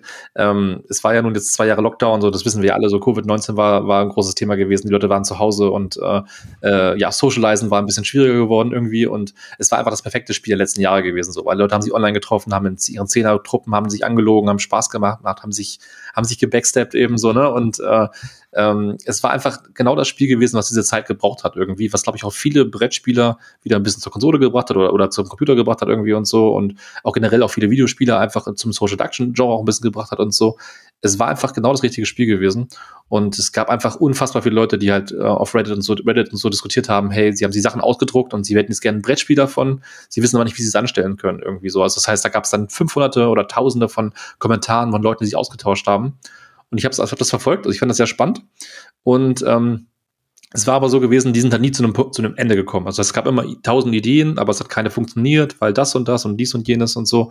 Und da mein Kopf natürlich schon sehr Social Deduction geprägt ist, mhm. äh, habe ich mir natürlich auch meine eigenen Gedanken gemacht. Und ich hatte halt eine Idee, wo ich mir dachte, ich finde es nicht so schwer. Also ich, ich, kann, ich, hätte, ich hätte da schon so einen Punkt, den ich eigentlich, den man machen könnte. Der müsste auch funktionieren. Und ich habe den dann aufgeschrieben und ich war halt noch mitten in the beginning drin gewesen. Das heißt, ich habe es dann einfach liegen lassen sozusagen und deswegen hat es einfach ein bisschen gedauert. Aber als mein Prozess abgeschlossen ist, das heißt, ich muss jetzt mein designmäßig an dem Spiel machen in the beginning. Ab dem Zeitpunkt habe ich mich sofort an das Thema Among Us da dran gesetzt. Ähm, und ähm, ja, und der erst wirklich die hat ein TTS gebaut, also ein, ein, auf, zocken meistens online mittlerweile halt, weil solche Spiele mit vier, fünf, sechs, sieben, acht Leuten spielt, du triffst ja nicht jeden Tag irgendwie mit, ja. mit so vielen Leuten ja, zu Hause ja. oder so. Es ist einfach sau schwer, das Ganze zu organisieren. Das heißt, online ist super angenehm. Und äh, ich habe das dann über Nacht einfach dann ne, gebaut und es, der lief sofort gut. Also der war natürlich noch nicht balanced in den ersten Runden, aber das Prinzip hat sofort funktioniert. Also wirklich seit, seit der ersten Partie ähm, war aber ganz klar gewesen, okay, das Ding werden wir, werden wir machen, so, weil es so gut schon lief irgendwie. Und genau, also es ist, es ist komplett, komplett Among Us äh, inspiriert die große Hürde, die immer alle gehabt haben, also die kann ich ja noch mal kurz nennen, das ist, ist auch spannend. Äh, und zwar es ist ja so bei Among Us, ist, man rennt ja drin durch dieses, durch dieses Raumschiff durch, hat ein paar Aufgaben, die man erfüllen muss in bestimmten Räumen und man will sich eigentlich nicht begegnen, weil da kann man ja jemanden umbringen ins Geheim, wenn man böse ist. Das Problem ist natürlich nur, ähm, wie willst du das an einem Brettspiel darstellen? Weil wenn ich dich, äh, wenn wir uns treffen sozusagen und ich dich töte, kannst du ja nicht nicht kommunizieren, dass du tot bist zum Beispiel. Ne? Also ja. erst, erstmal würden das ja alle sehen. Zweitens, wenn du das wüsstest, würden ja alle deinen Gesichtsausdruck sehen oder solche Geschichten eben. Auch ja. bei Mongas können auch die Toten nicht mehr sprechen. Das heißt, man hört sie auch nicht mehr bei, bei Diskussionen und so. Das kannst du natürlich auch nicht machen. Du kannst ja nicht jemanden muten, wenn er am Tisch sitzt irgendwie. Das macht also es gibt Spiele, die machen das, ich weiß, aber es ist dauerhaft sowas natürlich ätzend und wie gesagt, ein Blick verrät ja meistens schon, was passiert ist irgendwie. Ja. Das heißt, an der Mechanik ist dann nicht alles sozusagen halt gescheitert bei den anderen. Und ähm, ja, wir haben uns halt, ich nenne es mal das Six Sense-Phänomen, das haben wir halt eingebaut. Denn bei Six Sense ist es ja auch so, dass Bruce Willis gar nicht weiß, dass er schon tot ist. Achtung, Spoiler, hätte ich vorher sagen sollen, ne? ähm, es ist zu spät. ähm, Sollten alle gesehen haben. Brauche ich nicht mehr gucken, perfekt. Ja, es tut mir leid. Aber, das, der, aber, der, aber der Punkt ist ja der, man muss Geistern erstmal sagen, dass sie tot sind. So, ne? Also man, den, wer, wer misst sagen den Puls und sagt, shit, ich bin tot. Das gibt's ja gar nicht. Also das heißt, du musst erstmal irgendwie mit dem Kontakt mit diesem Geist sein und ihn dann erstmal klar machen, dass er gar nicht mehr existiert. Und den Punkt haben wir halt ins Spiel einbauen können. Das heißt, manchmal rennen, rennen äh, Ermittler rum, ohne zu wissen, dass sie schon umgebracht wurden. Und das ist halt ein sehr, sehr spannender Aspekt sozusagen. Und das ist genau der, der, der, die Kehrtwende gewesen sozusagen, warum wir das Spiel machen konnten und kein anderer. Ja. Okay. Und der Rest, du rennst durch die Räume, löst Aufgaben und wenn du dich begegnest, dann kann was passieren, ne? Äh, wenn ich das richtig verstanden habe. Äh, genau. der, der, ist geblieben, ihr musstet im Grunde nur diese, diese, diesen Medienbruch da irgendwie hinkriegen, was im Digitalen funktioniert, dass man sich eben verteilt, äh, dann Covid äh, nicht sieht und auch über digitale äh, Mittel miteinander kommuniziert, das irgendwie ins Analoge übertragen. Okay, äh, mhm. ja, spannend. Gibt es denn, äh, wenn wir jetzt bei Among Us gerade sind, da gibt es ja auch tausende verschiedene Rollen inzwischen, die man einnehmen kann. Ich glaube, auf der Messe hatten wir eine, die mit dem Spiel war. Ist das richtig? Ist da jetzt auch mehr dazu gekommen tatsächlich, oder? Natürlich. Also äh, ich meine, wir haben natürlich versucht, so nah, also dran zu sein wie möglich, ohne dass man jetzt trotzdem sagen würde, okay, ja, weiß ich nicht, man, man kann schon sagen, es ist, es ist, wenn du jetzt ein anderes Thema aufpacken würdest, hättest, hättest du Among Us, kann man schon wirklich so sagen im Prinzip. Ne?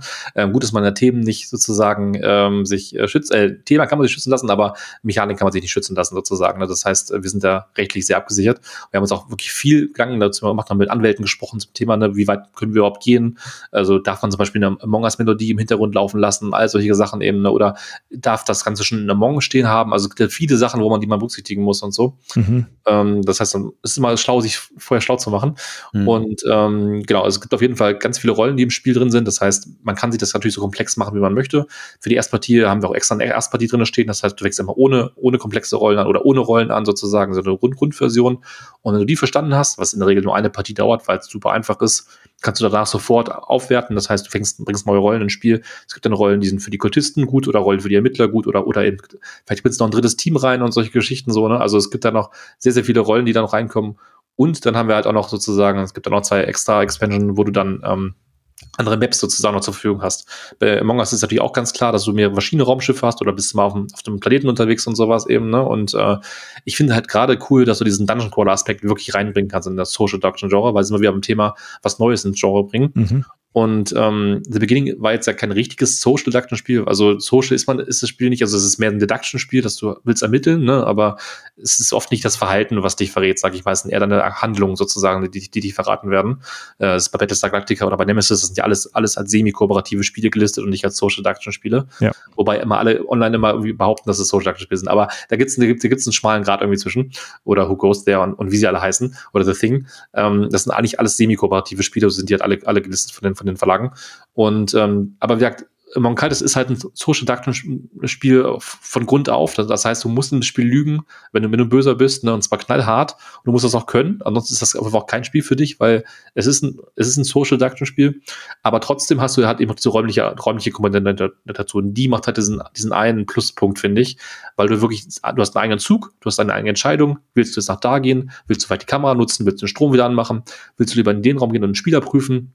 Du willst lieber ein Vote einleiten, du kannst dann alles selbstständig entscheiden. Das heißt, du hast keinen Alpha-Spieler am Tisch, weil du immer selbstständig für dich selber entscheiden kannst, was ist für dein Team gerade das Beste. Und natürlich weiß keiner, welches Team du bist. Das heißt, alle würden das trotzdem komisch finden, was du da tust. Natürlich ist ja klar, ne? Mhm. Aber ähm, die Grundprämisse ist halt einfach so, dass, dass alle Spieler einfach gleichwertig sind sozusagen. Und das finde ich einfach immer super wichtig. Also man kennt das ja schon von Werwolf, ne? dann hast du einen, der am lautesten sprichst, spricht und alle orientieren sich halt an dem oder so. Und das kann halt manchmal auch nach hinten losgehen oder es, es, es führt manchmal zu nicht so schönen Spielerlebnissen irgendwie. Oder, oder auch zum Beispiel gibt es ja viele starken Spiele, wo nicht alle Spieler gleich involviert sind. Da hast du zum Beispiel, auch, auch Siegfried Hitler hat das Problem eigentlich, dass immer nur drei Leute sozusagen eigentlich, also ne, oder zwei Spieler eigentlich nur sozusagen zwei Ränge haben und alle anderen gucken eigentlich nur ein bisschen zu, was da gerade passiert. Und das ist aber dem Spiel nie so, weil du immer jede Runde deinen Zug und deine Aktion quasi halt hast. Ja, und das ist, das ist etwas, was es noch ein bisschen einfach hervorhebt quasi. Ja, ja.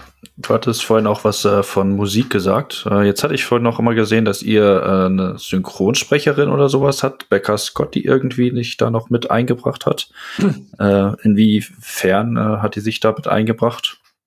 Ähm, ja, Becca Scott ist ja recht bekannt aus dem amerikanischen Bereich. Ne? Die macht ja sehr, sehr gute How-to-Play-Videos, unter anderem auch auf Geek and Sunry, was ja, glaube ich, da so ziemlich der größte Kanal ist mit zwei Millionen Followern oder was, was die da so haben. Und äh, wir haben uns halt diesmal entschieden, dass wir ähm, ja, wir haben ja viele Learnings aus, aus dem letzten, aus dem Beginning halt gehabt. Das heißt, wir haben uns für uns erstmal, erst haben wir uns gesagt, okay, wir lassen die Regeln äh, schreiben, aber nicht von uns, sondern wir geben, jemand, geben quasi jemand anderem, der das halt professionell macht. Und da sind wir auch sehr, sehr froh, dass wir das gemacht haben. Das heißt, jemand hat uns die Regeln so gut vorbereitet, dass die einfach super geil geworden sind und super verständlich geworden sind. Und der nächste Schritt war gewesen, wir hatten bei The Beginning zum Beispiel damals auch mehrere Sprachen angeboten und hatten gesagt so, hey, äh, wer kann uns bei den Sprachen helfen? Das heißt, wir hatten voll viele Partner, die einzeln uns geholfen haben oder hätten können.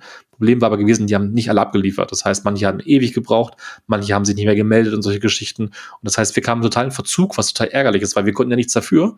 Wenn unsere Partner, du denkst dir halt drei Monate lang, okay, der wird jetzt bald fertig sein und am Ende stellt sich heraus, der Typ meldet sich nicht mehr und kommt nie wieder. So, ne? das, ja. ist, halt, das ist einfach super schade irgendwie. Das heißt, wenn Leute nicht, äh, äh, nicht das tun, was sie eigentlich tun wollten oder sollten, sage ich jetzt mal. Und das heißt, wir haben dann die Regel hat alle outgesourced und zwar einen Partner, der Natives auf der ganzen Welt hat, ein ganzes Team sozusagen, überall in jedem Land und der einfach alle Sprachen für uns gemacht hat. Also wirklich ein Traum sozusagen von der Zusammenarbeit. Und da sind wir auch mega happy. Und dann haben wir uns aber gedacht, das haben wir schon so geil, dass wir die Regeln so gut gehabt, weil wir haben sie in allen Sprachen und wir haben sie halt outgesourced, das ist so, sind so gut geworden. Jetzt wollten wir noch das perfekte How-to-Play haben. Und dann haben wir uns halt gesagt, okay, komm, jetzt kaufen wir uns bei, äh, bei der Good Times Society ein, so heißt der Verla äh, die, äh, die, äh, ja, die Firma von Becker Scott quasi. Und die machen halt sehr, sehr professionelle How-to-Play-Videos, wo die einfach in 10, 15 Minuten einfach ganz kurz das Spiel erklären, Setup erklären, Spielregeln erklären und dann kannst du anfangen, so im Prinzip. Und das haben wir quasi gemacht und dann hat sich währenddessen halt einfach auch ergeben, dass sie das Spiel super gut finden.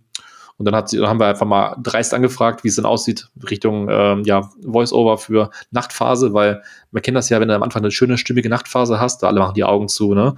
Dann hast du, im Hintergrund hörst du dann irgendwie die, das alte Holz knarren und so und äh, dann hast du irgendeinen alten Kultisten, der dir irgendwie ne, einen vorgaukelt, ja, Kultisten, mach doch Augen auf und so. Und das ist natürlich super atmosphärisch und angenehm. Und wenn du das Spiel so anfängst, und dann hast du noch Becker Scott, die dann eben ne, diesen Regelteil quasi übernimmt. Ähm, ja, wir sind super happy auf jeden Fall, dass das alles so geklappt hat. Das war natürlich auch alles, es ist alles immer ein bisschen Glückssache, dass es alles dann überhaupt so funktioniert, wie man sich das vorstellt und so. Und es ist auch ein langer Prozess. Also wir haben wirklich vor, glaube, vor einem Dreivierteljahr haben wir da, ist das schon in die Wege geleitet worden, alles sozusagen und so, ne? Also, dass man, als, als Bäcker siehst du ja immer nur, was gerade passiert, mhm. aber dass 90 bis, ich würde sagen, bis 96, 97 Prozent vor der Kampagne einfach so viel, ähm, siehst du einfach quasi nicht, was da einfach so passiert. Und das war einfach nur einer von diesen Teilen sozusagen. Wir sind super happy, dass wir sie an, an Bord hatten sozusagen. Und anhand der Tatsache, dass sie das Regelvideo perfekt gemacht haben, sagt uns natürlich, uns natürlich auch, dass die Regeln funktionieren sozusagen. Das heißt, man kann die Regeln also offenbar nachvollziehen. Ne, es ist nicht zu lang. Ja. so, es sind keine 50 Seiten dieses Mal und du brauchst nur ein 13 Minuten Video, um sie zu, um zu verstehen quasi. Ja. Soll das dann auch in anderen Sprachen gemacht werden oder bleibt es dann quasi auf Englisch also wir wollen natürlich noch eine deutsche Version machen. Ich meine, als Deutscher will man natürlich auch dann immer eine deutsche Version natürlich davon hören, das ist ganz klar. Deswegen haben, Frage. Ja, ja das habe ich mir schon gedacht. Das Ding ist natürlich, ähm, man muss natürlich jetzt gucken, welche Sprecher passen gut. Also ich will nicht sagen, dass wir unendlich Budget haben oder sowas. Ich werde jetzt vielleicht nicht einen neuen Kratos oder sowas, ne, so ins Boot holen oder sowas. Das ist vielleicht jetzt nicht da drin irgendwie, weiß ich nicht, aber ich will zumindest sagen, man muss einfach mal gucken, was einfach sie gut passt oder was auch einfach vielleicht auch einen coolen Wiedererkennungswert hat. Also ähm, ich, ich, wir haben es noch nicht festgelegt, aber wir haben jetzt sehr, sehr viele ähm, Vorschläge schon geschickt bekommen von der Community. Wir haben auch gefragt, aktiv natürlich. Und ähm, wir müssen es einfach nach der Kampagne, weil vorher schaffen wir das natürlich nicht. Wenn mhm. wir nach der Kampagne wieder ein bisschen Luft zu atmen haben, dann werden wir uns mal durch all diese coolen Stimmen durcharbeiten und das macht immer mega viel Spaß, wie ich finde. Also von daher, ich habe schon voll Bock darauf, mir dich dann ne, abends mhm. mit Kopfhörern einfach eine, eine, eine düstere Stimme nach der anderen reinzuwandern. Das wird, glaube ich, super. Ähm, einfach mal gucken, was am besten passt im Prinzip. Und, ja. und andere, andere Sprachen haben wir auch noch geplant, aber da müssen wir, da bringen wir noch in der Kampagne etwas dazu, weil dann, dann da wollen wir noch ein bisschen ähm, brauchen wir noch ein bisschen mehr Support von manchen Sprachen. Weil wenn man nur 30 Unterstützer von einem Land hat, macht es halt auch wenig Sinn, in diesem Land natürlich dann eine, eine, eine ganze Nachtphase irgendwie einsprechen zu lassen oder sowas. Ja. Ne? Also ja, ja. Muss, man, muss man da noch ein bisschen mehr einfach in manchen Ländern erreichen. Aber da sorgen wir noch für. Sehr gut. Ist das Regelvideo dann auch auf Deutsch geben? Habt ihr dann auch einen Partner noch, äh, den ihr euch sucht? Ähm? Also das Gute ist, wir haben, also ich würde, würde gefühlt sagen, es gibt aktuell fünf Let's Play Video, äh, fünf How-to-Play-Videos in Deutsch, würde ich gerade sagen, aktuell. Das heißt, man kann sich gerade schon in, auch, auch in, in 20 Minuten ungefähr okay. also in Deutsch auch schon angucken.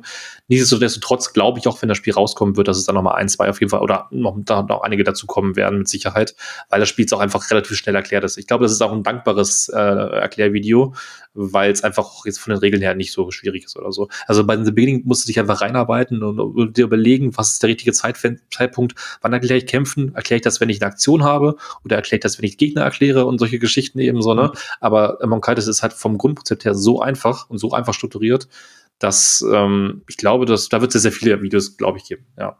Okay, also da war es einfach von eurer Seite aus wichtig, ihr macht eins, wo ihr, was ihr im Vorfeld auch der, für die Kampagne schon habt, was einfach sehr, sehr gut ist und der Rest äh, wird sich dann ergeben. Genau.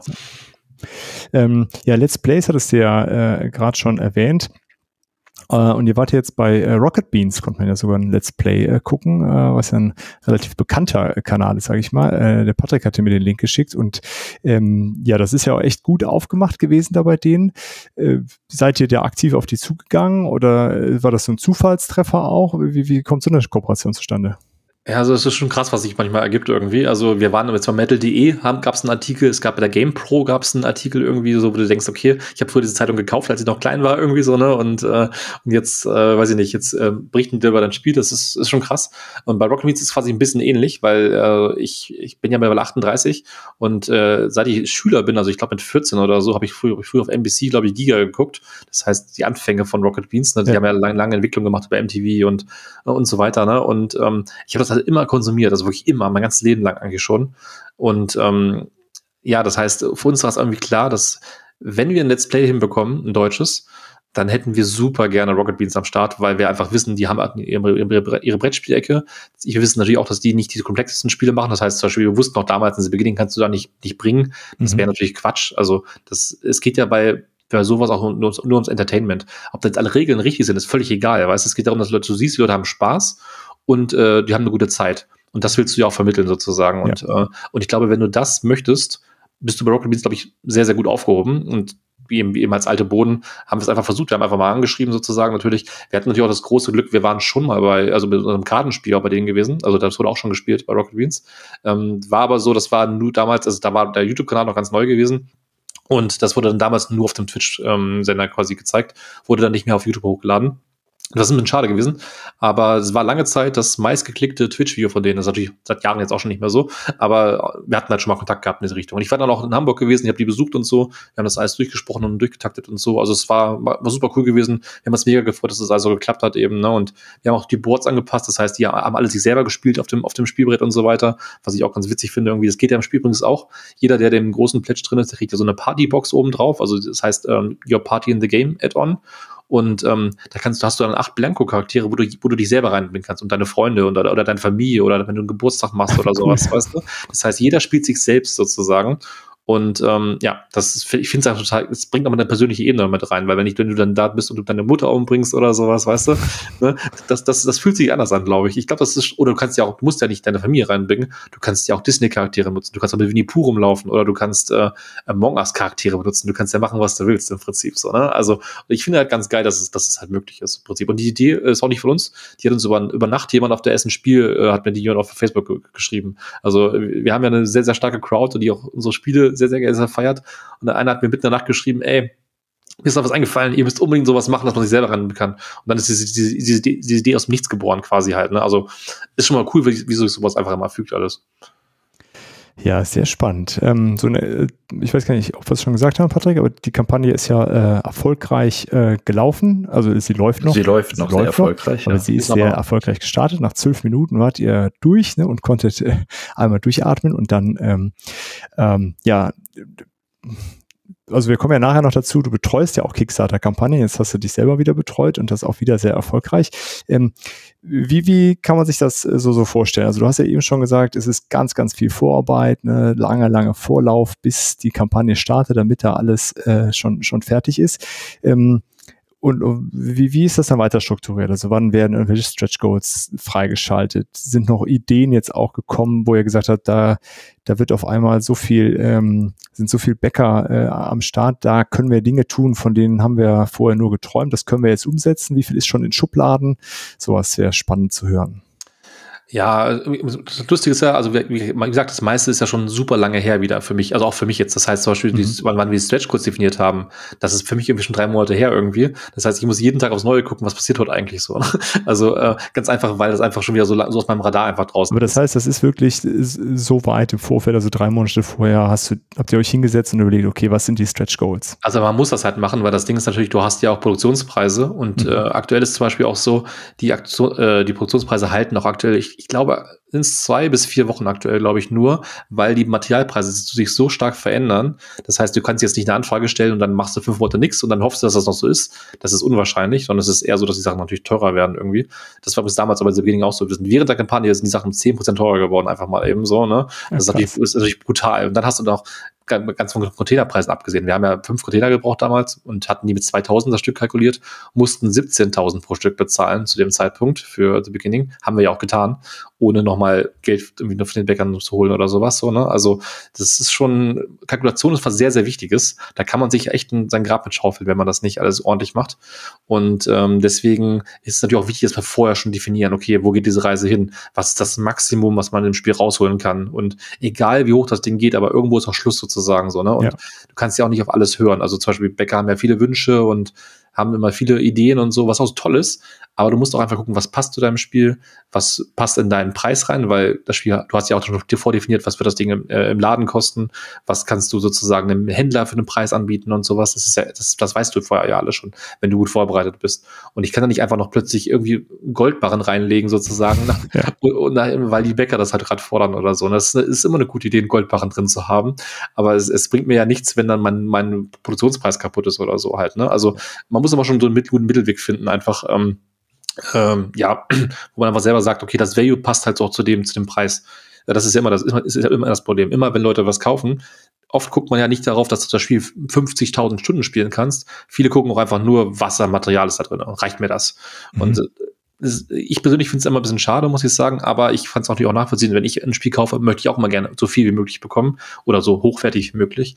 Aber, aber am Ende des Tages muss man natürlich auch gucken, wenn ich jetzt ein einfaches Spiel habe, und das kostet mir jetzt 10 Euro, aber ich kann das jetzt 50 Stunden spielen und dann immer wieder macht das Spaß. Hey, ist doch egal, oder? Dann ist es halt ein gutes Kartenspiel irgendwie. Ich meine, ja, also von daher, ähm, ja, also materialmäßig, das, ich finde, das ist ein Spiel, und das ist ein wichtiger Aspekt. Ich finde, das ist ein Spiel, wo man gar nicht so in die Richtung mit Acryl und all so ein Zeugs gehen kann, weil wir sind ja beim Lovecraft-Thema. Das heißt, wir sind ja Ermittler und wir wollen mhm was nichts Böses erwacht hier, nichts Großes Altes und so.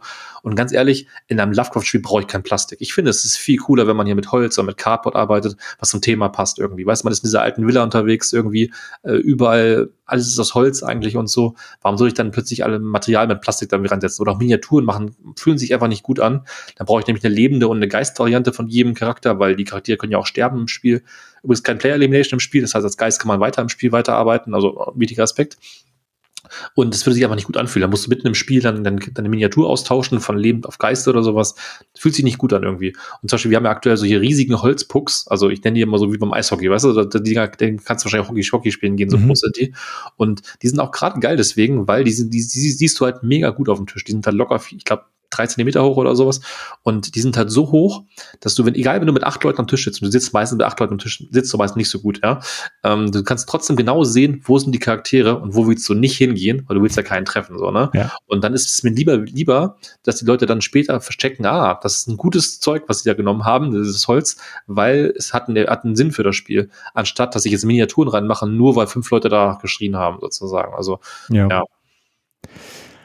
Ähm, mhm. Ja, wenn wir da schon bei sind, dann ist ja, also das Kickstarter-Ding ist ja, ist ja beliebig äh, absurd, was man da, was man da findet. Ähm, und ähm, ja, wir kommen ja gleich nochmal genau darauf, äh, dein, äh, dein Business noch mit äh, andere Kampagnen unterstützen. Ähm, die waren ja auch schon bei uns im, äh, im Interview, einmal die Jungs von Axon Protocol und die von Nanolith. Ähm, und jetzt einmal ein kaltes hat auch wieder so, die, die Menge an Pledges ist ja überschaubar. Ähm, ist das was, was du einfach gelernt hast oder wo du sagst, das findest du einfach wichtig, dass es nicht irgendwie unterschiedlichste pa Pakete gibt und ähm, wie, wie findest du da so einen Sweet Spot? Ähm. Also es ist natürlich auch, äh, auch alles im Endeffekt natürlich Marketing, weil umso komplizierter das Ganze wird, umso mehr Leute verlierst du einfach bei dem Ganzen. Mhm. Du musst dir ein bisschen so vorstellen, wie wenn du ein neues Internet brauchst. Ne? Du gehst auf so eine Internetseite von, keine Ahnung, T-Mobile oder irgendwie sowas oder was weiß ich was. Und dann hast du meistens immer so drei Angebote. Dann hast du immer so, so ein Billo-Angebot, das wirst du niemals kaufen. Dann hast du eins in der Mitte, da steht dann unser Top-Seller am besten. Ne? Ja. Und dann hast du noch einen, einen, dritten, der ist ein bisschen teurer irgendwie. Und dann die meisten kaufen natürlich den Top-Seller. Das möchten die ja auch. Dann, die schreiben das ja dahin, weil die möchten, dass du den kaufst, sozusagen. Ja. Ne? Und wenn du natürlich noch ein bisschen doofer bist, kaufst den teureren eben. Da freuen die sich auch. Ist auch in Ordnung für die sozusagen. Aber es ist eine einfache, Struktur, eine einfache Struktur dahinter.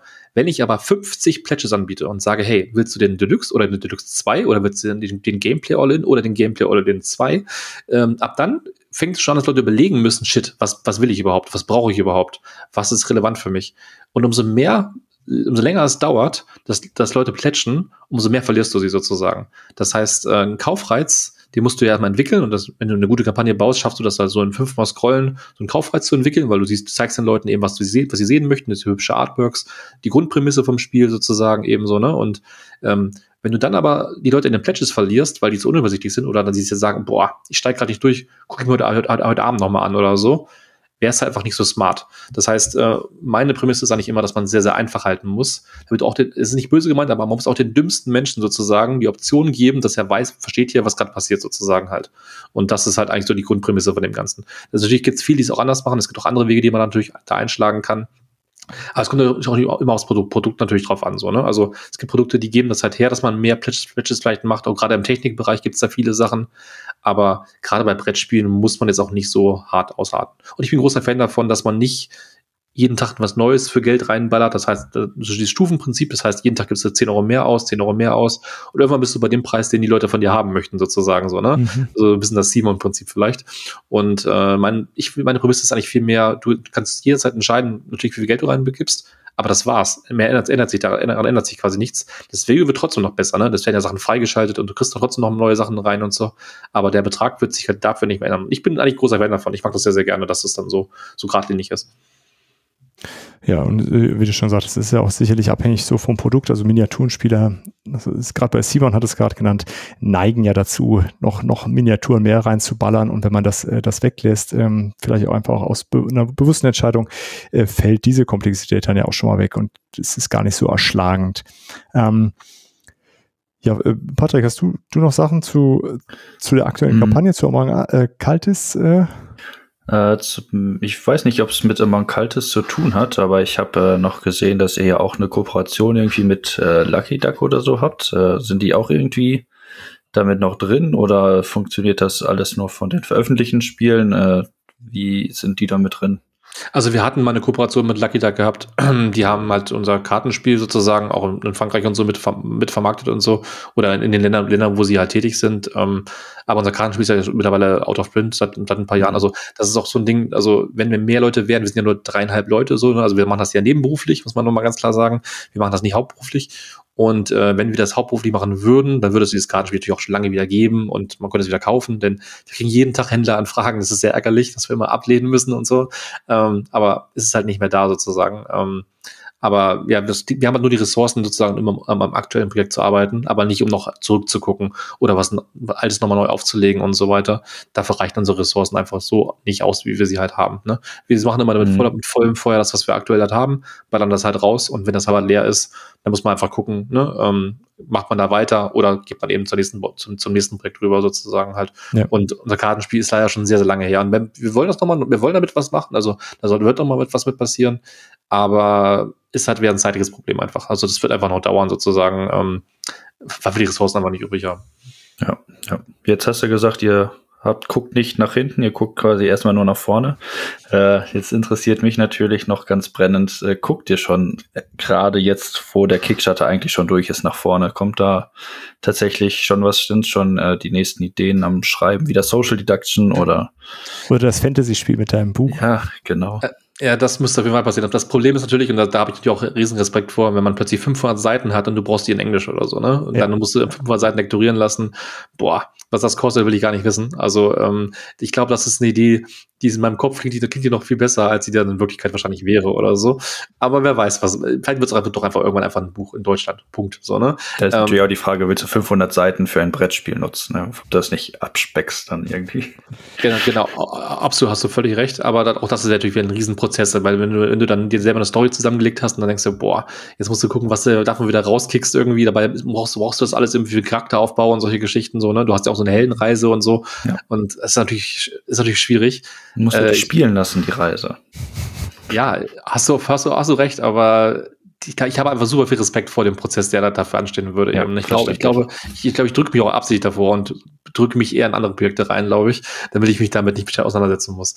Ähm, nicht das Schlechteste. Gibt es halt noch ein Brettspiel von euch. Muss, muss man so sehen, ne? Genau. Nee, was ich eigentlich äh, am liebsten hätte, ist einfach, also ich, das Ding ist ja, ne, wir haben ja jetzt dieses Monkaltis und das hat halt ein bisschen so verschiedene Maps, das ist halt super cool ist, weil die sich alle anders anfühlen und das ist halt, keine Ahnung, bei der einen bist du halt in so einer dunklen Mine unterwegs mit Drehtüren und Fahrstühlen, bei der anderen hast du plötzlich äh, äh, bis auf fünf Inseln, wo dann der Strom unterschiedlich ausfallen kann, also auf verschiedenen Inseln oder wo du mit Booten fahren kannst und solche Geschichten. Das heißt, die Maps fühlen sich alle richtig cool anders an, was ich richtig gut finde. Und ich hätte mega Bock, nochmal so eine Art Season 2 zu machen. Das heißt, dass man einfach nochmal neu, es gibt so coole Ideen für Maps, für dieses Genre. Du kannst im Dschungel unterwegs sein oder in Ägypten, in irgendwelchen Pyramiden oder sowas, ne? Oder Area 51, keine Ahnung. Du kannst so viele coole Sachen kannst du da noch ausschöpfen irgendwie. Ich hätte mega Bock, einfach noch da weiterzumachen, gerade weil wir jetzt auch so herausgefunden haben, wie unsere Maps funktionieren halt. Wir wissen genau, wie die strukturiert sein müssen. Ne? Wir müssen eben nur immer ein paar neue Mechaniken uns dazu einfallen lassen. Aber das macht halt super viel Laune. Und äh, ich kann mir sehr gut vorstellen, dass, dass wenn wir Ende dieses Jahres, wenn die Leute unser Spiel spielen, äh, ab September besser gesagt, dass die Leute dann, dann irgendwann schon schreien werden, ey, dass sie neue Maps haben wollen. Und das hoffe ich natürlich auch, weil das wäre eigentlich so das Beste, worauf ich gerade Bock habe. Was natürlich aber auch noch im Raum steht, ähm, wir hätten natürlich auch gar kein Problem damit, ein richtiges Among Us Brettspiel zu machen. Das heißt mit der Lizenz drauf. Das war bisher halt aus, aus vielen Gründen nicht möglich gewesen, aber ähm, es ist immer noch im Raum, dass das passieren könnte. Und das heißt, ähm, das würde ja auch nochmal mit sich bringen, dass man dann andere Maps hätte, weil das müsste dann ja auf die Maps der Among Us Maps natürlich angepasst werden, ja. also solche Sachen und so, ne? Aber Lizenz-Sachen äh, sind immer sehr langjährig oder, oder langlebige Sachen. Das heißt, das ist nicht von heute auf morgen entschieden und all solche Geschichten. Das heißt, mal gucken, wann, wann sich sowas überhaupt ne, äh, ja, ergeben könnte. Aber wir sind dran, sagen wir es mal so. Also die Ideen scheinen euch auf jeden Fall nicht auszugehen. Ne? Dann bleibt, bleibt unterhaltsam bei euch. Ja, äh, prima. Dann haben wir noch irgendwas vergessen, Stefan, bevor wir zu dem, äh, zu dem nächsten spannenden Thema übergehen. Nee, ich würde es eigentlich tatsächlich sagen, wenn ich so, ich meine, unsere Historie ist ja auch nicht super lang. Wir sind ja, wir sind ja nur ein kleiner Verlag, so, ne, und wir machen alle zwei Jahre unser, unser Crowdfunding-Ding sozusagen ja. halt. Das ist das, was wir schaffen. Das ist so das Pensum, wo wir einfach wissen, okay, wenn wir das so, so machen, können wir immer 100% Liebe reinstecken. Das heißt, dass wir Leute werden sehen, dass die Kampagne ist gut, dass man ist gut vorbereitet, man kriegt geile Updates irgendwie so, ne, man kriegt alles mhm. irgendwie on point irgendwie, also man kriegt auch irgendwie, keine Ahnung, nicht viel Hate oder sowas ab, weil die Leute an sich eigentlich zufrieden sind mit dem, was da passiert. Und das ist einfach das Pensum, was wir aktuell einfach machen können, sozusagen. Und deswegen machen wir es ja auch so. Also ja. von daher, nee, ich glaube, das war eigentlich alles. Ja, cool. Also das, der, der nächste spannende oder vielleicht auch der letzte spannende Punkt für heute ist ja, ähm, ja, wir hatten es ja jetzt schon ein paar Mal gesagt, du äh, unterstützt oder ihr unterstützt andere äh, Crowdfunding-Kampagnen mit Blueprints, ne? Ist, ist, so heißt das, ja. Mhm. Ähm, wie, wie bist du darauf gekommen? Ist das schon vor Human Punishment gewesen? Habt ihr das da festgestellt? Das liegt euch einfach gut und ihr wollt das gerne weitergeben als Dienstleistung? Ähm, also erstmal, ich mache es alleine, also ja, aber okay. dazu, genau, also die, also die anderen haben ja auch ihre Hauptjobs, aber ähm, haben halt mit Blueprints quasi nichts am Hut sozusagen. Ähm, und bei mir ist es halt so, ähm, ja, die erste Kampagne war 2017 gewesen, das habe ich alleine gemacht, das heißt, ich habe die Kampagne gebaut, das Video geschnitten und also ne, alles. Ich habe sogar das Design vom Spiel gemacht, habe dann aber während der Kampagne gemerkt, okay, ich kann das gar nicht und äh, habe dann zum Glück jemanden gefunden, der das dann sehr, sehr gut gemacht hat. Ähm, und 2017 war es aber schon damals ein guter Erfolg gewesen und die nachfolgenden Kampagnen ja auch alle. Und seit 2017 ist es halt so, dass ich jeden Tag schreiben mir Leute, hey, wie geht das nochmal oder wie hast du das gemacht? Wie geht dies und das? Also ich jeden Tag fragt mich irgendein Designer oder irgendjemand, der auf Crowdfunding gehen möchte, irgendeine Frage. Und jeden Tag beantworte ich irgendwo also diese eine Frage sozusagen. Und ähm, ich habe das halt, ich weiß nicht, ich habe das glaub, drei, vier Jahre jetzt mitgemacht, irgendwie und diese Fragen beantwortet und habe mir jetzt irgendwann gesagt, okay, okay, komm, ich, ich kann nicht mehr. Ich, ähm, ich mache jetzt eine Facebook-Gruppe auf, wo sich einfach alle Autoren äh, reinsetzen können und sich die Fragen gegenseitig beantworten können. Das heißt, sie müssen mir, mir nicht mehr die Fragen stellen, so, oder? Ja. Die, Idee war eigentlich ganz gut gewesen, finde ich. Hat aber nicht funktioniert, weil ich tr trotzdem noch diese Fragen bekomme, jeden Tag. Hätte ähm, mich jetzt auch gewundert, wenn das super funktioniert hätte. Ja, man sollte meinen, ich meine, da sind 500 Leute drin. Ich meine, mal 500 Leute aus Deutschland, die äh, die Brettspiele machen und die offenbar irgendwie mit Crowdfunding sozusagen in Berührung kommen wir möchten damit. Also die, die Leute sind schon da. Also es, es gibt diese, es gibt diese Community, sage ich jetzt mal. Aber ähm, trotzdem ist eine Facebook-Gruppe nicht gleichwertig, wie als wenn du einfach jemanden an deiner Seite hast, ja. der dir einfach immer die Sorgen nehmen kann, der dir die Fragen beantworten kann, der einfach all diese Fehler, die du schon, die du machen würdest, schon gemacht hat oder einfach weiß, wie du sie einfach direkt umschiffen kannst, um, um einfach eine mhm. richtige Entscheidung zu treffen, sozusagen. Ja, und im Endeffekt war es bei mir halt so, ich weiß in den letzten, boah, ich weiß gar nicht, ich jetzt locker äh, letzten zehn Jahre Nachtwache gewesen ungefähr ähm, und hatte da halt sehr viel Zeit. Ähm, ich hatte einen guten Arbeitsrhythmus gehabt, weil ich immer nur äh, vier Tage arbeiten musste und dann sieben Tage frei hatte. Also es ist pervers, wenn man sich das, äh, wenn man sich das anhört. Aber das ist ja auch der, der Punkt, Punkt, warum es auch alles geklappt hat, ne? Weil so, so hatte ich die Zeit gehabt, um mein Buch zu schreiben, so hatte ich die Zeit gehabt, um meine Brettspiele sozusagen ins, ins äh, Leben zu rufen, sozusagen. Das heißt, es hat sich alles deswegen halt auch so gefügt. Und ähm, ja, jetzt ist aber der Punkt gekommen, wo ich mir äh, Anfang letzten Jahres gedacht habe, ich versuche es einfach mal. Ich äh, mache mich jetzt selbstständig. Das heißt, ich habe mir jetzt meine eigene Firma aufgebaut. Das heißt, ich, ich habe das Blueprint sozusagen. Äh, ich bin da nur, nur, alleine. Das heißt, ich kann natürlich auch nicht 5000 Leute unter meine Fittiche nehmen, sondern ich sage mir einfach selbst, okay, ich, ich bin, bin da nur eine Person. Ich habe nicht unendlich Zeit. Ich habe auch noch eine Tochter und nicht noch eine Familie und äh, ich will auch noch mal zocken zwischendurch. Mhm. Das, das, heißt für mich äh, im Endeffekt, ich halte mich also absichtlich klein. Das heißt, ich gucke einfach nur, dass ich im Monat maximal ein bis zwei Kunden für mich einfach sozusagen annehme. Das ist wirklich überschaubar. Ne? Und ähm, unter der Prämisse einfach sozusagen, aber mit denen dafür richtig halt richtig gut arbeiten kann. Weil wenn ich jetzt 50 Kunden hätte, wie soll ich denen gerecht werden? Das geht ja gar nicht so, ne? Also das, das geht ja, das macht einfach keinen Sinn.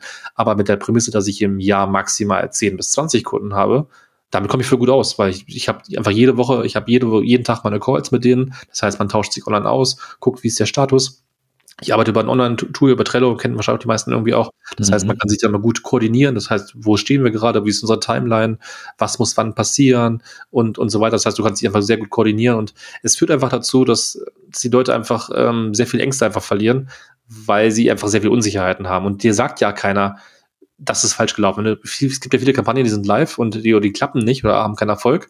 Und die Leute wissen dann ja gar nicht, warum es nicht geklappt hat. Die denken ja. sich dann, ja, okay, vielleicht lag es jetzt daran, dass keine Ahnung, ich habe keine Werbung geschaltet oder so. Und dann macht er das nochmal, dann klappt es halt wieder nicht gut oder, oder wieder, wieder nicht oder so. Und dann lag es aber eigentlich an ganz anderen Punkten. Das habe ich ganz oft schon gehabt. Also, ne? Dann redest du mit Leuten und ich sag den Leuten, ja, zum Beispiel jetzt irgendwie, ich, ich kann dir in drei Sekunden sagen, wie an, an, an der Kampagne so, die Kampagnenstruktur ist einfach super schlecht. Irgendwie, du fängst mit Add-ons an und ne, also du hast gar, kein, gar kein Konzept darin, wie du, wie du den Kaufreiz irgendwie aufbaust. Und ähm, dann sagt, sagt er mir, hat, das hat mir noch nie jemand gesagt. Nö. Also, ja, okay, das ist, ist richtig, aber es macht, es macht ja auch keine andere sozusagen. Das ist ja das ja. Problem sozusagen halt. Ne? Aber ich, äh, ich beschäftige mich mittlerweile halt den ganzen Tag mit Crowdfunding.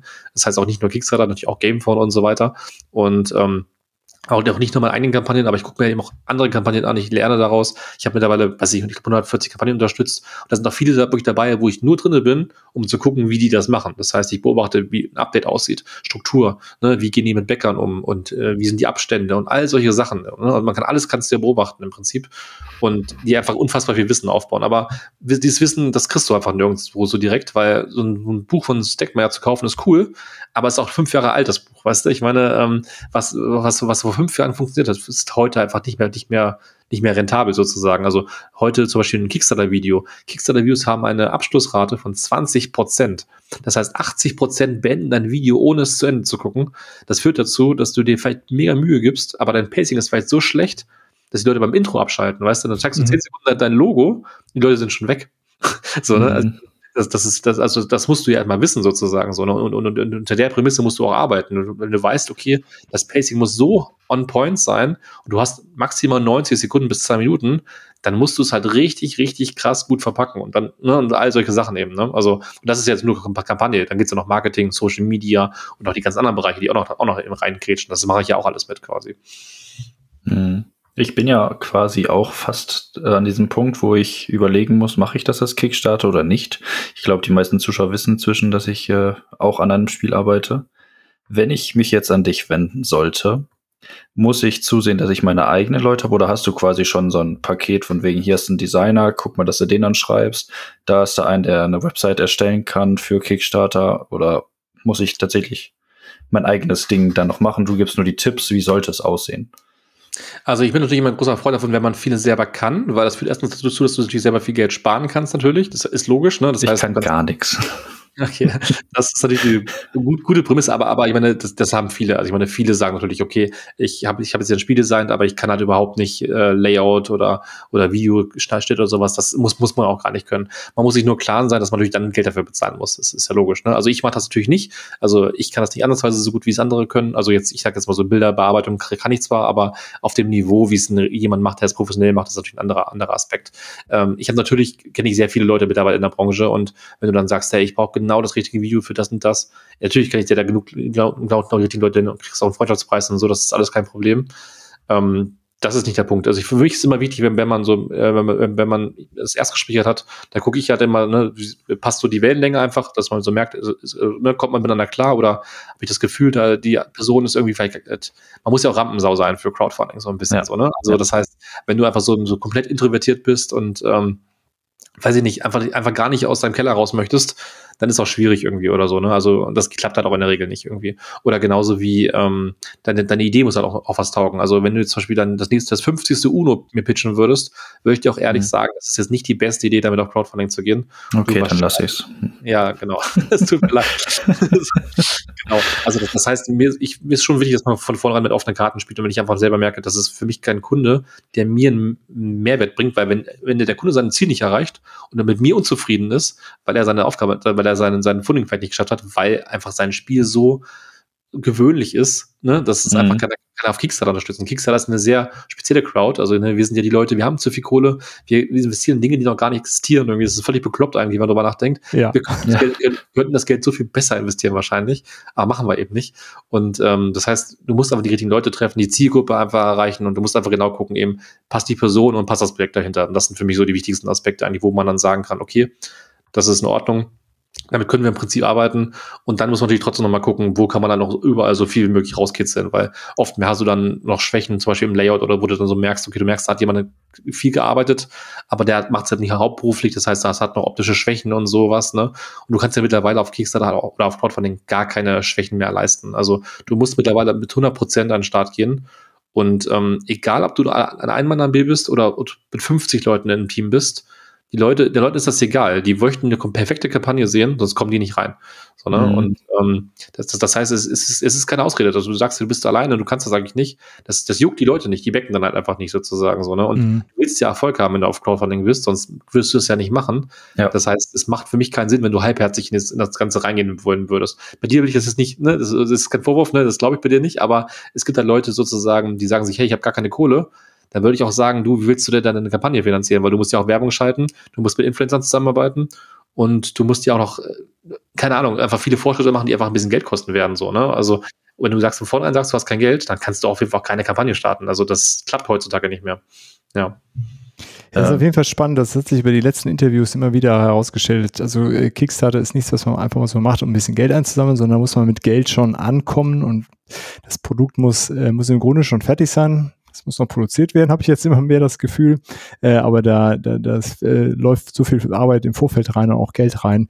Ähm, ja, das ist, ist glaube ich, eine Illusion zu glauben. Ich habe eigentlich gar nichts und ich sammle jetzt hier Geld ein, um dann was zu machen. Also, ich meine, wenn du eine Reichweite hast, also wenn du von vornherein schon eine hast, ist es in Ordnung. Dann kann, kann alles funktionieren. So, ne? Also, mhm. Jeremy Fragrance hat auch einfach 700.000 gemacht, nur weil er einfach seinen Namen da in der Kampagne stehen hatte. Ähm, kannst du machen, so, ne? Der, der hat auch angefangen auf Kickstarter zum Beispiel, ähm, mit seinen Parfüms. Ähm, das geht, aber der, der war, hat aber, war, hat aber auch schon so, so, einen, so einen Marktwert gehabt mit seinem Namen eben, dass es okay gewesen ist. Nur die meisten Autoren, die kennt ja kein Schwein. Und ganz ehrlich, ähm, in, in einen Autoren zu investieren in ein Spiel, der noch nichts vorher gemacht hat, ist ja auch erstmal ein Wagnis für jeden sozusagen ja. so, ne? Und, und dann ist ja noch, noch mal der größte Aspekt, der wird auch von allen vergessen. Also das wird immer von allen komplett ausge, ausge, ausgegrenzt. Aber es geht immer um Vertrauen bei Crowdfunding. Also die Leute müssen ja auch das Gefühl haben, dass du in der Lage dazu bist, dass das Ding wirklich pro, äh, produziert wird, verschickt wird und du es bekommst und das dann auch noch geil ist, sozusagen so, ne? Das sind so viele Aspekte und dieses Vertrauen einfach zu haben, dass Leute wissen, okay, ey, wenn ich jetzt hier bei Patrick ein Spiel äh, unterstütze, das, das, das wird alles funktionieren, ne? Da muss Patrick halt vor, vorher für sorgen, sozusagen, dass dieses Vertrauen ja. im, im, Raum ist halt, ne? Dass Superbäcker in deine, deine Kampagne kommen, dass die dich unterstützen, wenn du abends schlafen bist, fünf Stunden, dass die dann deine Fragen beantworten. All diese Dinge, ne? Das, das, das passiert nur, wenn du Vertrauen aufbaust. Und Vertrauen ist ein großer Aspekt, den man über viele, viele Ebenen halt auch um, und auf lange, auf lange Ebene, lange Zeit auch aufbauen muss eben.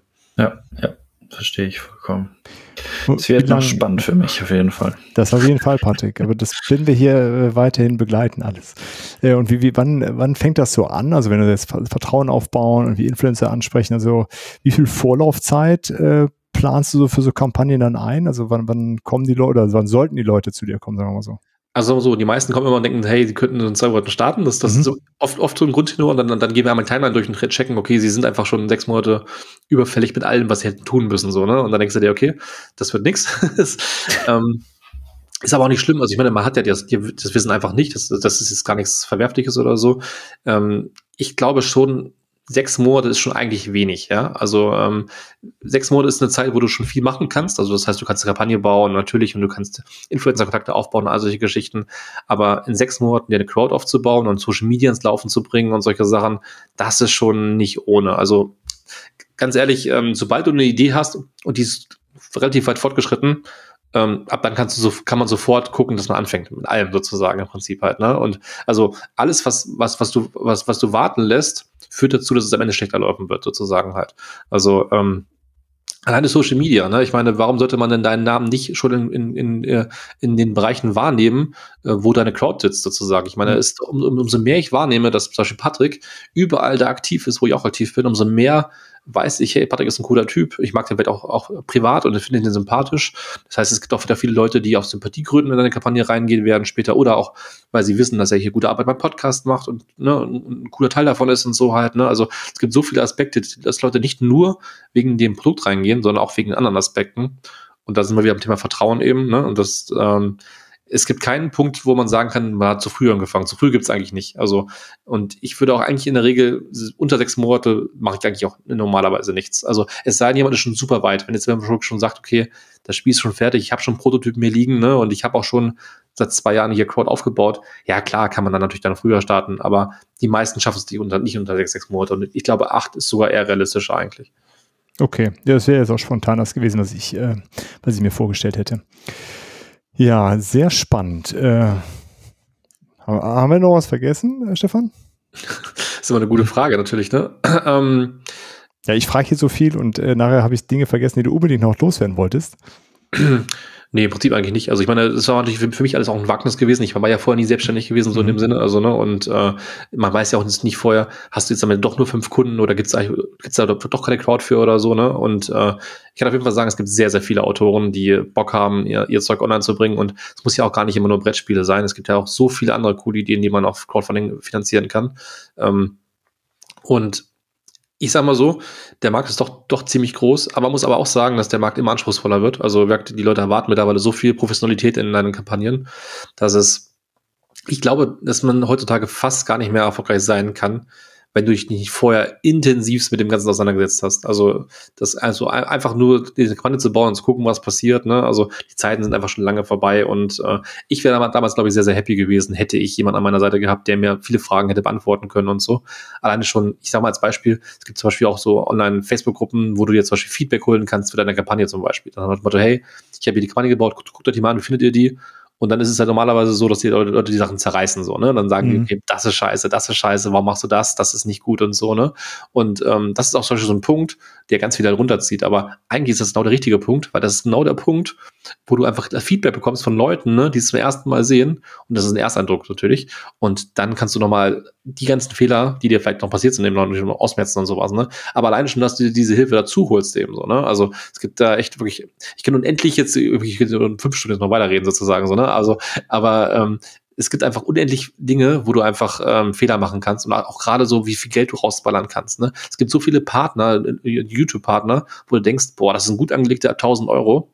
Und das sind die schlechtesten 1000 Euro, die du je angelegt hast in, in Wirklichkeit, weil der Name gut ist, aber die bringen dir halt keine Bäcker in die Kampagne rein. Ähm, ich bringe immer am liebsten immer das Beispiel von Dice Tower, denn Dice Tower finden wir ja alle gut. Also ich meine, wenn Tom Wessel über Spiele redet, das macht schon immer Spaß, sich das anzugucken und ja. so. Das Problem ist aber, ähm, dass zum Beispiel bei Dice Tower die Kickstarter-Previews von jemand anders gemacht werden und der ist halt nicht andersweise so, so Entertainer-mäßig äh, wie, wie äh, Tom Wessel halt. Das heißt, das gucken nicht mehr andersweise so viele Leute und wenn es dann auch nicht gut verpackt ist, führt es auch natürlich dazu, dass dann die Bäcker halt auch noch nicht rüberkommen. Also das sind trotzdem 1000 Euro, die du da ausgeben musst für so ein Video halt, ne? Und ähm, keine Ahnung, wie, wie gut man einfach Geld sparen kann oder an, an anderer Stelle besser anlegen kann, das ist einfach schon das Krasseste einfach im Endeffekt. Ne? Das ist auch so mein Learning letztes Jahr gewesen. Ich habe einen, einen Spieleproduktionspreis von 17 Euro auf 12 Euro reduzieren können, ne? einfach nur, weil die Anfrage anders gestellt wurde.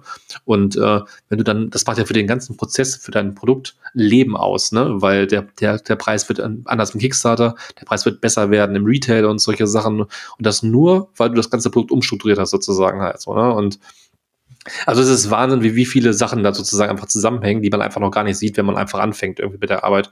Und am Ende ist ja auch so, du bist, eigentlich willst du Brettspieldesigner sein, aber eigentlich machst du ja alles. Du machst Marketing, ne, und du machst äh, ja. Vertrieb und du bist auf Messen unterwegs und so, ne. Also die musst doch immer gucken, wie viel Zeit bleibt überhaupt übrig für das, was du eigentlich vorhattest, dass du Brettspiele designst sozusagen. Ja. Alternativ kann man natürlich auch sich immer einfach einen Verlag suchen, das ist natürlich der einfachste Weg, ne? Und das ist auch ein richtiger Weg. Es gibt ja keinen falschen Weg sozusagen. Ähm, das heißt, das ist immer die erste Frage, die Leute sich mal stellen müssen, will ich das an einem Verlag bringen oder möchte ich das halt selber natürlich rausbringen? Ähm, Verlag hat auch seine Vorteile. Du, du hast da natürlich äh, keinen Stress mit Marketing, die verkaufen das Ding, bringen es in die Läden rein, das ist alles cool und so. Musst dir halt nur vor Augen halten, dass du halt nicht viel Anteil davon bekommst, natürlich. Das heißt, und, und natürlich, wenn sie was daran ändern, hast du auch nicht keine, keine Macht, dass es dann nicht passieren sollte, weil wenn plötzlich dann Science-Fiction-Spiel ein Einhorn rein, reinbekommen soll, dann ist das halt so. dann wird es halt auch so passieren, sozusagen, wenn der Verlag das halt möchte. So, ne? Und Crowdfunding ist halt der, der Weg, wo du einfach, sage ich mal, deine Entscheidung treffen musst, aber auch dafür gerade stehen musst, natürlich. Das dann ja. aber auch musst, ne? Du kannst die, genau. musst die dann auch treffen. Ne? Genau. Was aber wirklich in meinen Augen der spannendste Aspekt ist, wenn man sich für Crowdfunding entscheidet, ist halt einfach der, dass du an allen Punkten beteiligt bist. Das heißt, überall lernst du etwas. Du lernst mhm. was an der Produktion, an den Preisen und äh, auf der Messe. Also egal was ist, ne? du bist immer dabei und du kannst gar nicht mehr lernen sozusagen, als wenn du einmal diesen ganzen Prozess durchgemacht hast, weil dann weißt du alles. Du hast alles einmal gesehen sozusagen, so, ne? Und äh, wenn du halt bei einem Verlag bist, dann hast du halt zwei Stunden Interview äh, oder vielleicht Autogrammstunde oder sowas und äh, bist vielleicht nochmal am Stand irgendwie, so, so, wenn du mal Messe ist oder sowas. Aber es ist schon ein ganz anderer Prozess einfach so, ne? Aber beides ist cool. Es gibt für beides auf jeden Fall die richtigen Leute. Also je nachdem einfach, ne, wie du einfach tickst. Ja, das sind auch schöne Schlussworte. Ähm, da würde ich sagen, äh, kommen wir jetzt auch zur Autofrage ähm, und bleiben dann nochmal bei Kickstarter. Und der Patrick hat sich überlegt, wir fragen uns, was denn das spannendste oder ja, was uns am meisten in Erinnerung gebliebene Kickstarter-Projekt ist, was wir unterstützt haben. Stefan, du hast eine ganze Reihe unterstützt. Äh, du kannst ja vielleicht nochmal in dich gehen und der Patrick beantwortet die Frage zuerst. Sehr gerne. Äh, ich glaube tatsächlich von mir, wir haben es heute auch schon mal erwähnt, war Nanolith für mich somit das Spannendste. Ähm, erstmal war das ein super tolles Interview mit den Jungs. Wir hatten ein, wir durften es auf einem Tabletop Simulator spielen mit denen. Ähm, wir konnten schon im Vorfeld quasi unsere Eindrücke dazu sammeln. Ähm, dann an sich dieser ganze Ablauf mit denen, wie das so abgelaufen ist, es war super angenehm und äh, ich hatte tatsächlich, wie Stefan das schon erwähnt hatte, dieses Vertrauen von Anfang an irgendwie mit dem ersten Kontakt, äh, dass das einfach ein klasse Produkt wird. Und ähm, jetzt, wo wir das dann auch auf der Messe nochmal dann in Live gesehen haben, ja, da war mir eigentlich klar, dass das alles die richtige Entscheidung war. Ähm, wenn ich jetzt sowas wie bei Awaken Dreams oder sowas äh, gebackt habe, dann denke ich mir, okay, das sieht ganz cool aus und ich weiß, das wird irgendwann bei mir ankommen, aber irgendwie habe ich da nicht so, so den persönlichen Draht zu gehabt, wie jetzt bei Nanolith zum Beispiel. Cool. Stefan, bei dir? Also ich muss mal, Nanolith ist ein gutes Thema. Ich muss mal ganz kurz reingrätschen als Honorable Mention, sage ich jetzt mal, weil es ist ja ein Kunde von mir gewesen, ne? Und ja. äh, ähm, war halt sozusagen mein erster Kunde, der live gegangen ist. Und natürlich sind die voll durch die Decke gegangen. Das hat sich natürlich, also war natürlich super cool, dass, dass sich das auch alles so gut äh, gegeben hat, alles. Aber das war auf jeden Fall auch für mich ein Highlight natürlich gewesen, weil es natürlich auch meine erste betreute Kampagne gewesen ist. Also nicht, die nicht meine, meine eigene gewesen ist. Und es war wirklich, das muss ich nochmal erwähnen, das Erstgespräch, wo ich das ich mit den, mit den drei Jungs hatte, es war einfach so, die haben sich die ganze Zeit gegenseitig unterbrochen, weil die alle erzählen wollten, weil die so heiß darauf waren, diese Informationen zu teilen, so, ne? Und die, da kam kein Satz zu Ende, ohne dass jemand reingekriegt ist, um, um weiterzumachen, so, ne? Und, und ich wusste nach fünf Minuten schon, dass das wird alles gut werden, also, ne? Also, die, die sind da so Feuer und Flamme für. Ich muss mir da gar keine Gedanken machen. Ich war mir so, sofort klar gewesen, für mich so selber so, okay, ähm, die haben ihr Herz, ihr Herz am richtigen Flex so, ne? Und das wird auf jeden Fall passieren. Also das wäre auf jeden Fall auch ein guter Pick. Also äh, finde gut. Aber mein Pick wäre jetzt anderer und ich habe mich jetzt für ähm, Kingdomless Monster 1.5 entschieden.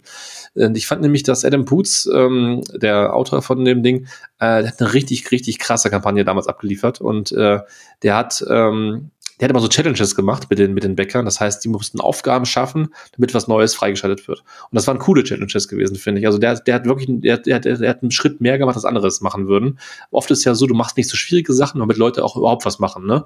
Weil wenn ich sage, Leute, macht euch mal, jetzt stellt euch mal nackt auf den, auf den Briefkasten und macht ein Foto, das machen dann vielleicht zwei, aber nicht 50 so, ne? Irgendwie. Ja. Das ist in Ordnung, ne? Aber er hat dann solche Sachen gemacht, wie, keine Ahnung, da gab es zum Beispiel dann so, so einen Twitch-Kanal, die hatten dann Kingdom Death Monster schon gehabt, da meinte er, ey, spielt jetzt gegen den Boss auf hart. Und wenn ihr das schafft, schalten wir was frei und wenn nicht, nicht. So, und dann haben die halt live auf Twitch gespielt und alle haben mitgefiebert, dass die auch diesen Boss heute legen, sozusagen, damit alle was bekommen.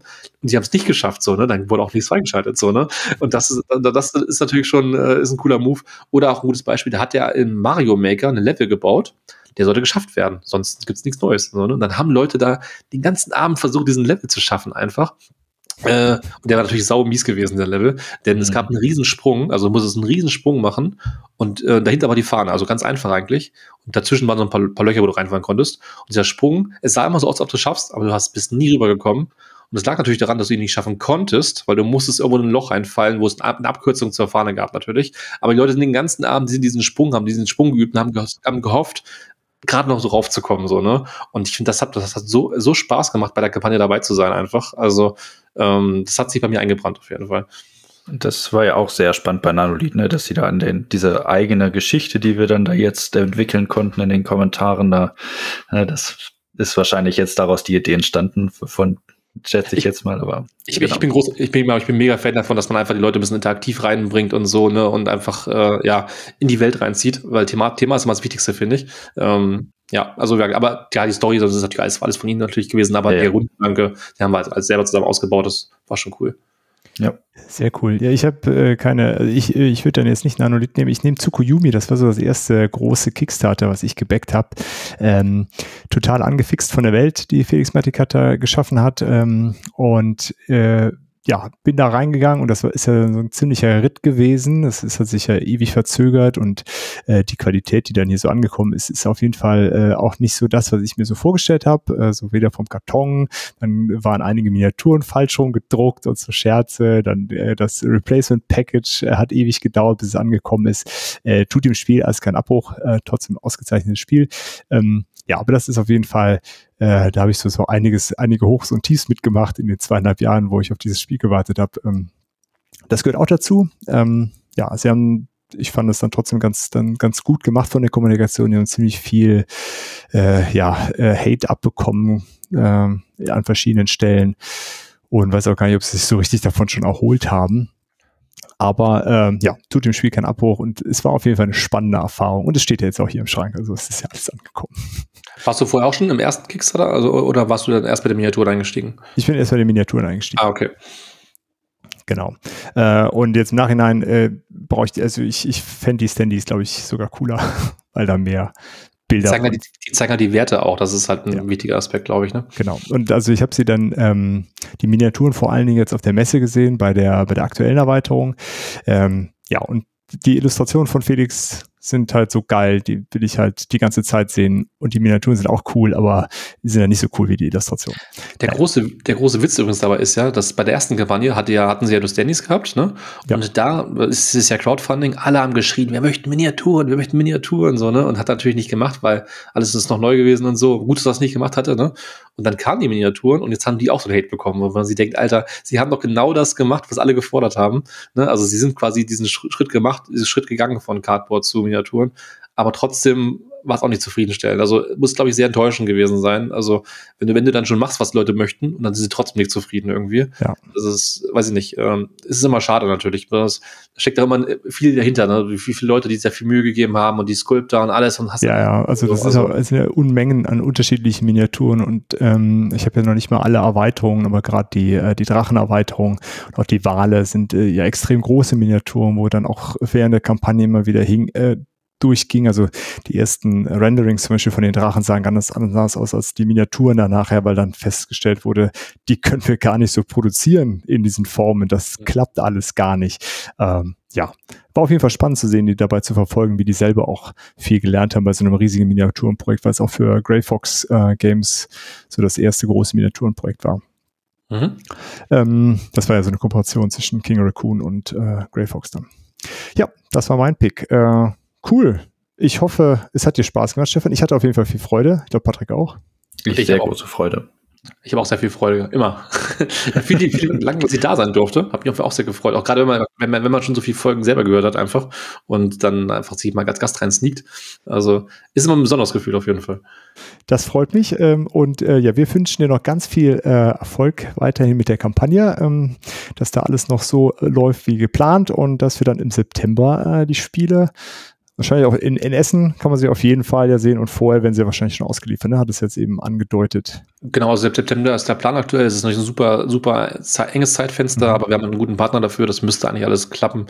Und ansonsten ähm, sind wir am 21.01. im Wolpertinger Spieleladen. Da kann man es den ganzen Tag zocken. Da haben wir drei Spieletische, die den ganzen, wo man es dann runter auf und runter zocken kann. Auf der BerlinCon wird man es auch zocken können. Da sind wir gerade noch dran. Ähm, und ansonsten auf in Essen sowieso, genau, da werden wir einen dicken Stand wieder haben. Ich glaube, wir werden nochmal eine Stufe aufstocken. Muss ich nochmal mit dem Team besprechen. Cool. äh, läuft. Gut, aber jetzt am 21, jetzt am Samstag seid ihr in Wolpertinger. Genau. Ich freue mich drauf kann man ja auf jeden Fall nochmal zocken, während die Kampagne läuft. Äh, die Folge kommt ja auch entsprechend raus. Also jetzt, wenn, wenn ihr die jetzt hört, ist Mittwoch. Äh, also hört sie zeitnah, damit ihr das rausbekommt. Passt. also, jetzt ist Montag, dann ist ja genau. Ähm, ja, dafür alles Gute und äh, ich freue mich, das dann demnächst dann auch mal mitzocken zu können, nachdem ich im Essen nicht zocken konnte. Da müssen wir es nachholen, auf jeden Fall. Auf jeden Fall. Du musst jetzt nach Gütersloh fahren am Samstag und dann zocken wir gemeinsam. Nee, Samstag kann ich nicht, aber äh, ah. kriegen wir schon noch hin. Super, vielen Dank und ja, danke fürs Zuhören und bis bald. Ciao, ciao. Ciao, ciao. Tschüss. Das war es auch schon wieder bei The Board Game Theory. Danke fürs Einschalten und wenn ihr mögt, hören wir uns nächste Woche schon wieder. Für Fragen, Wünsche oder Anregungen besucht gerne unseren Discord, schreibt uns auf Instagram oder per Mail an info at theboardgametheory.de oder schickt eine Postkarte. Wir würden uns außerdem darüber freuen, wenn ihr uns bei Spotify, Apple oder wo ihr uns sonst so hört, ein Abo und eine Bewertung da lasst. Vielen Dank und bis bald.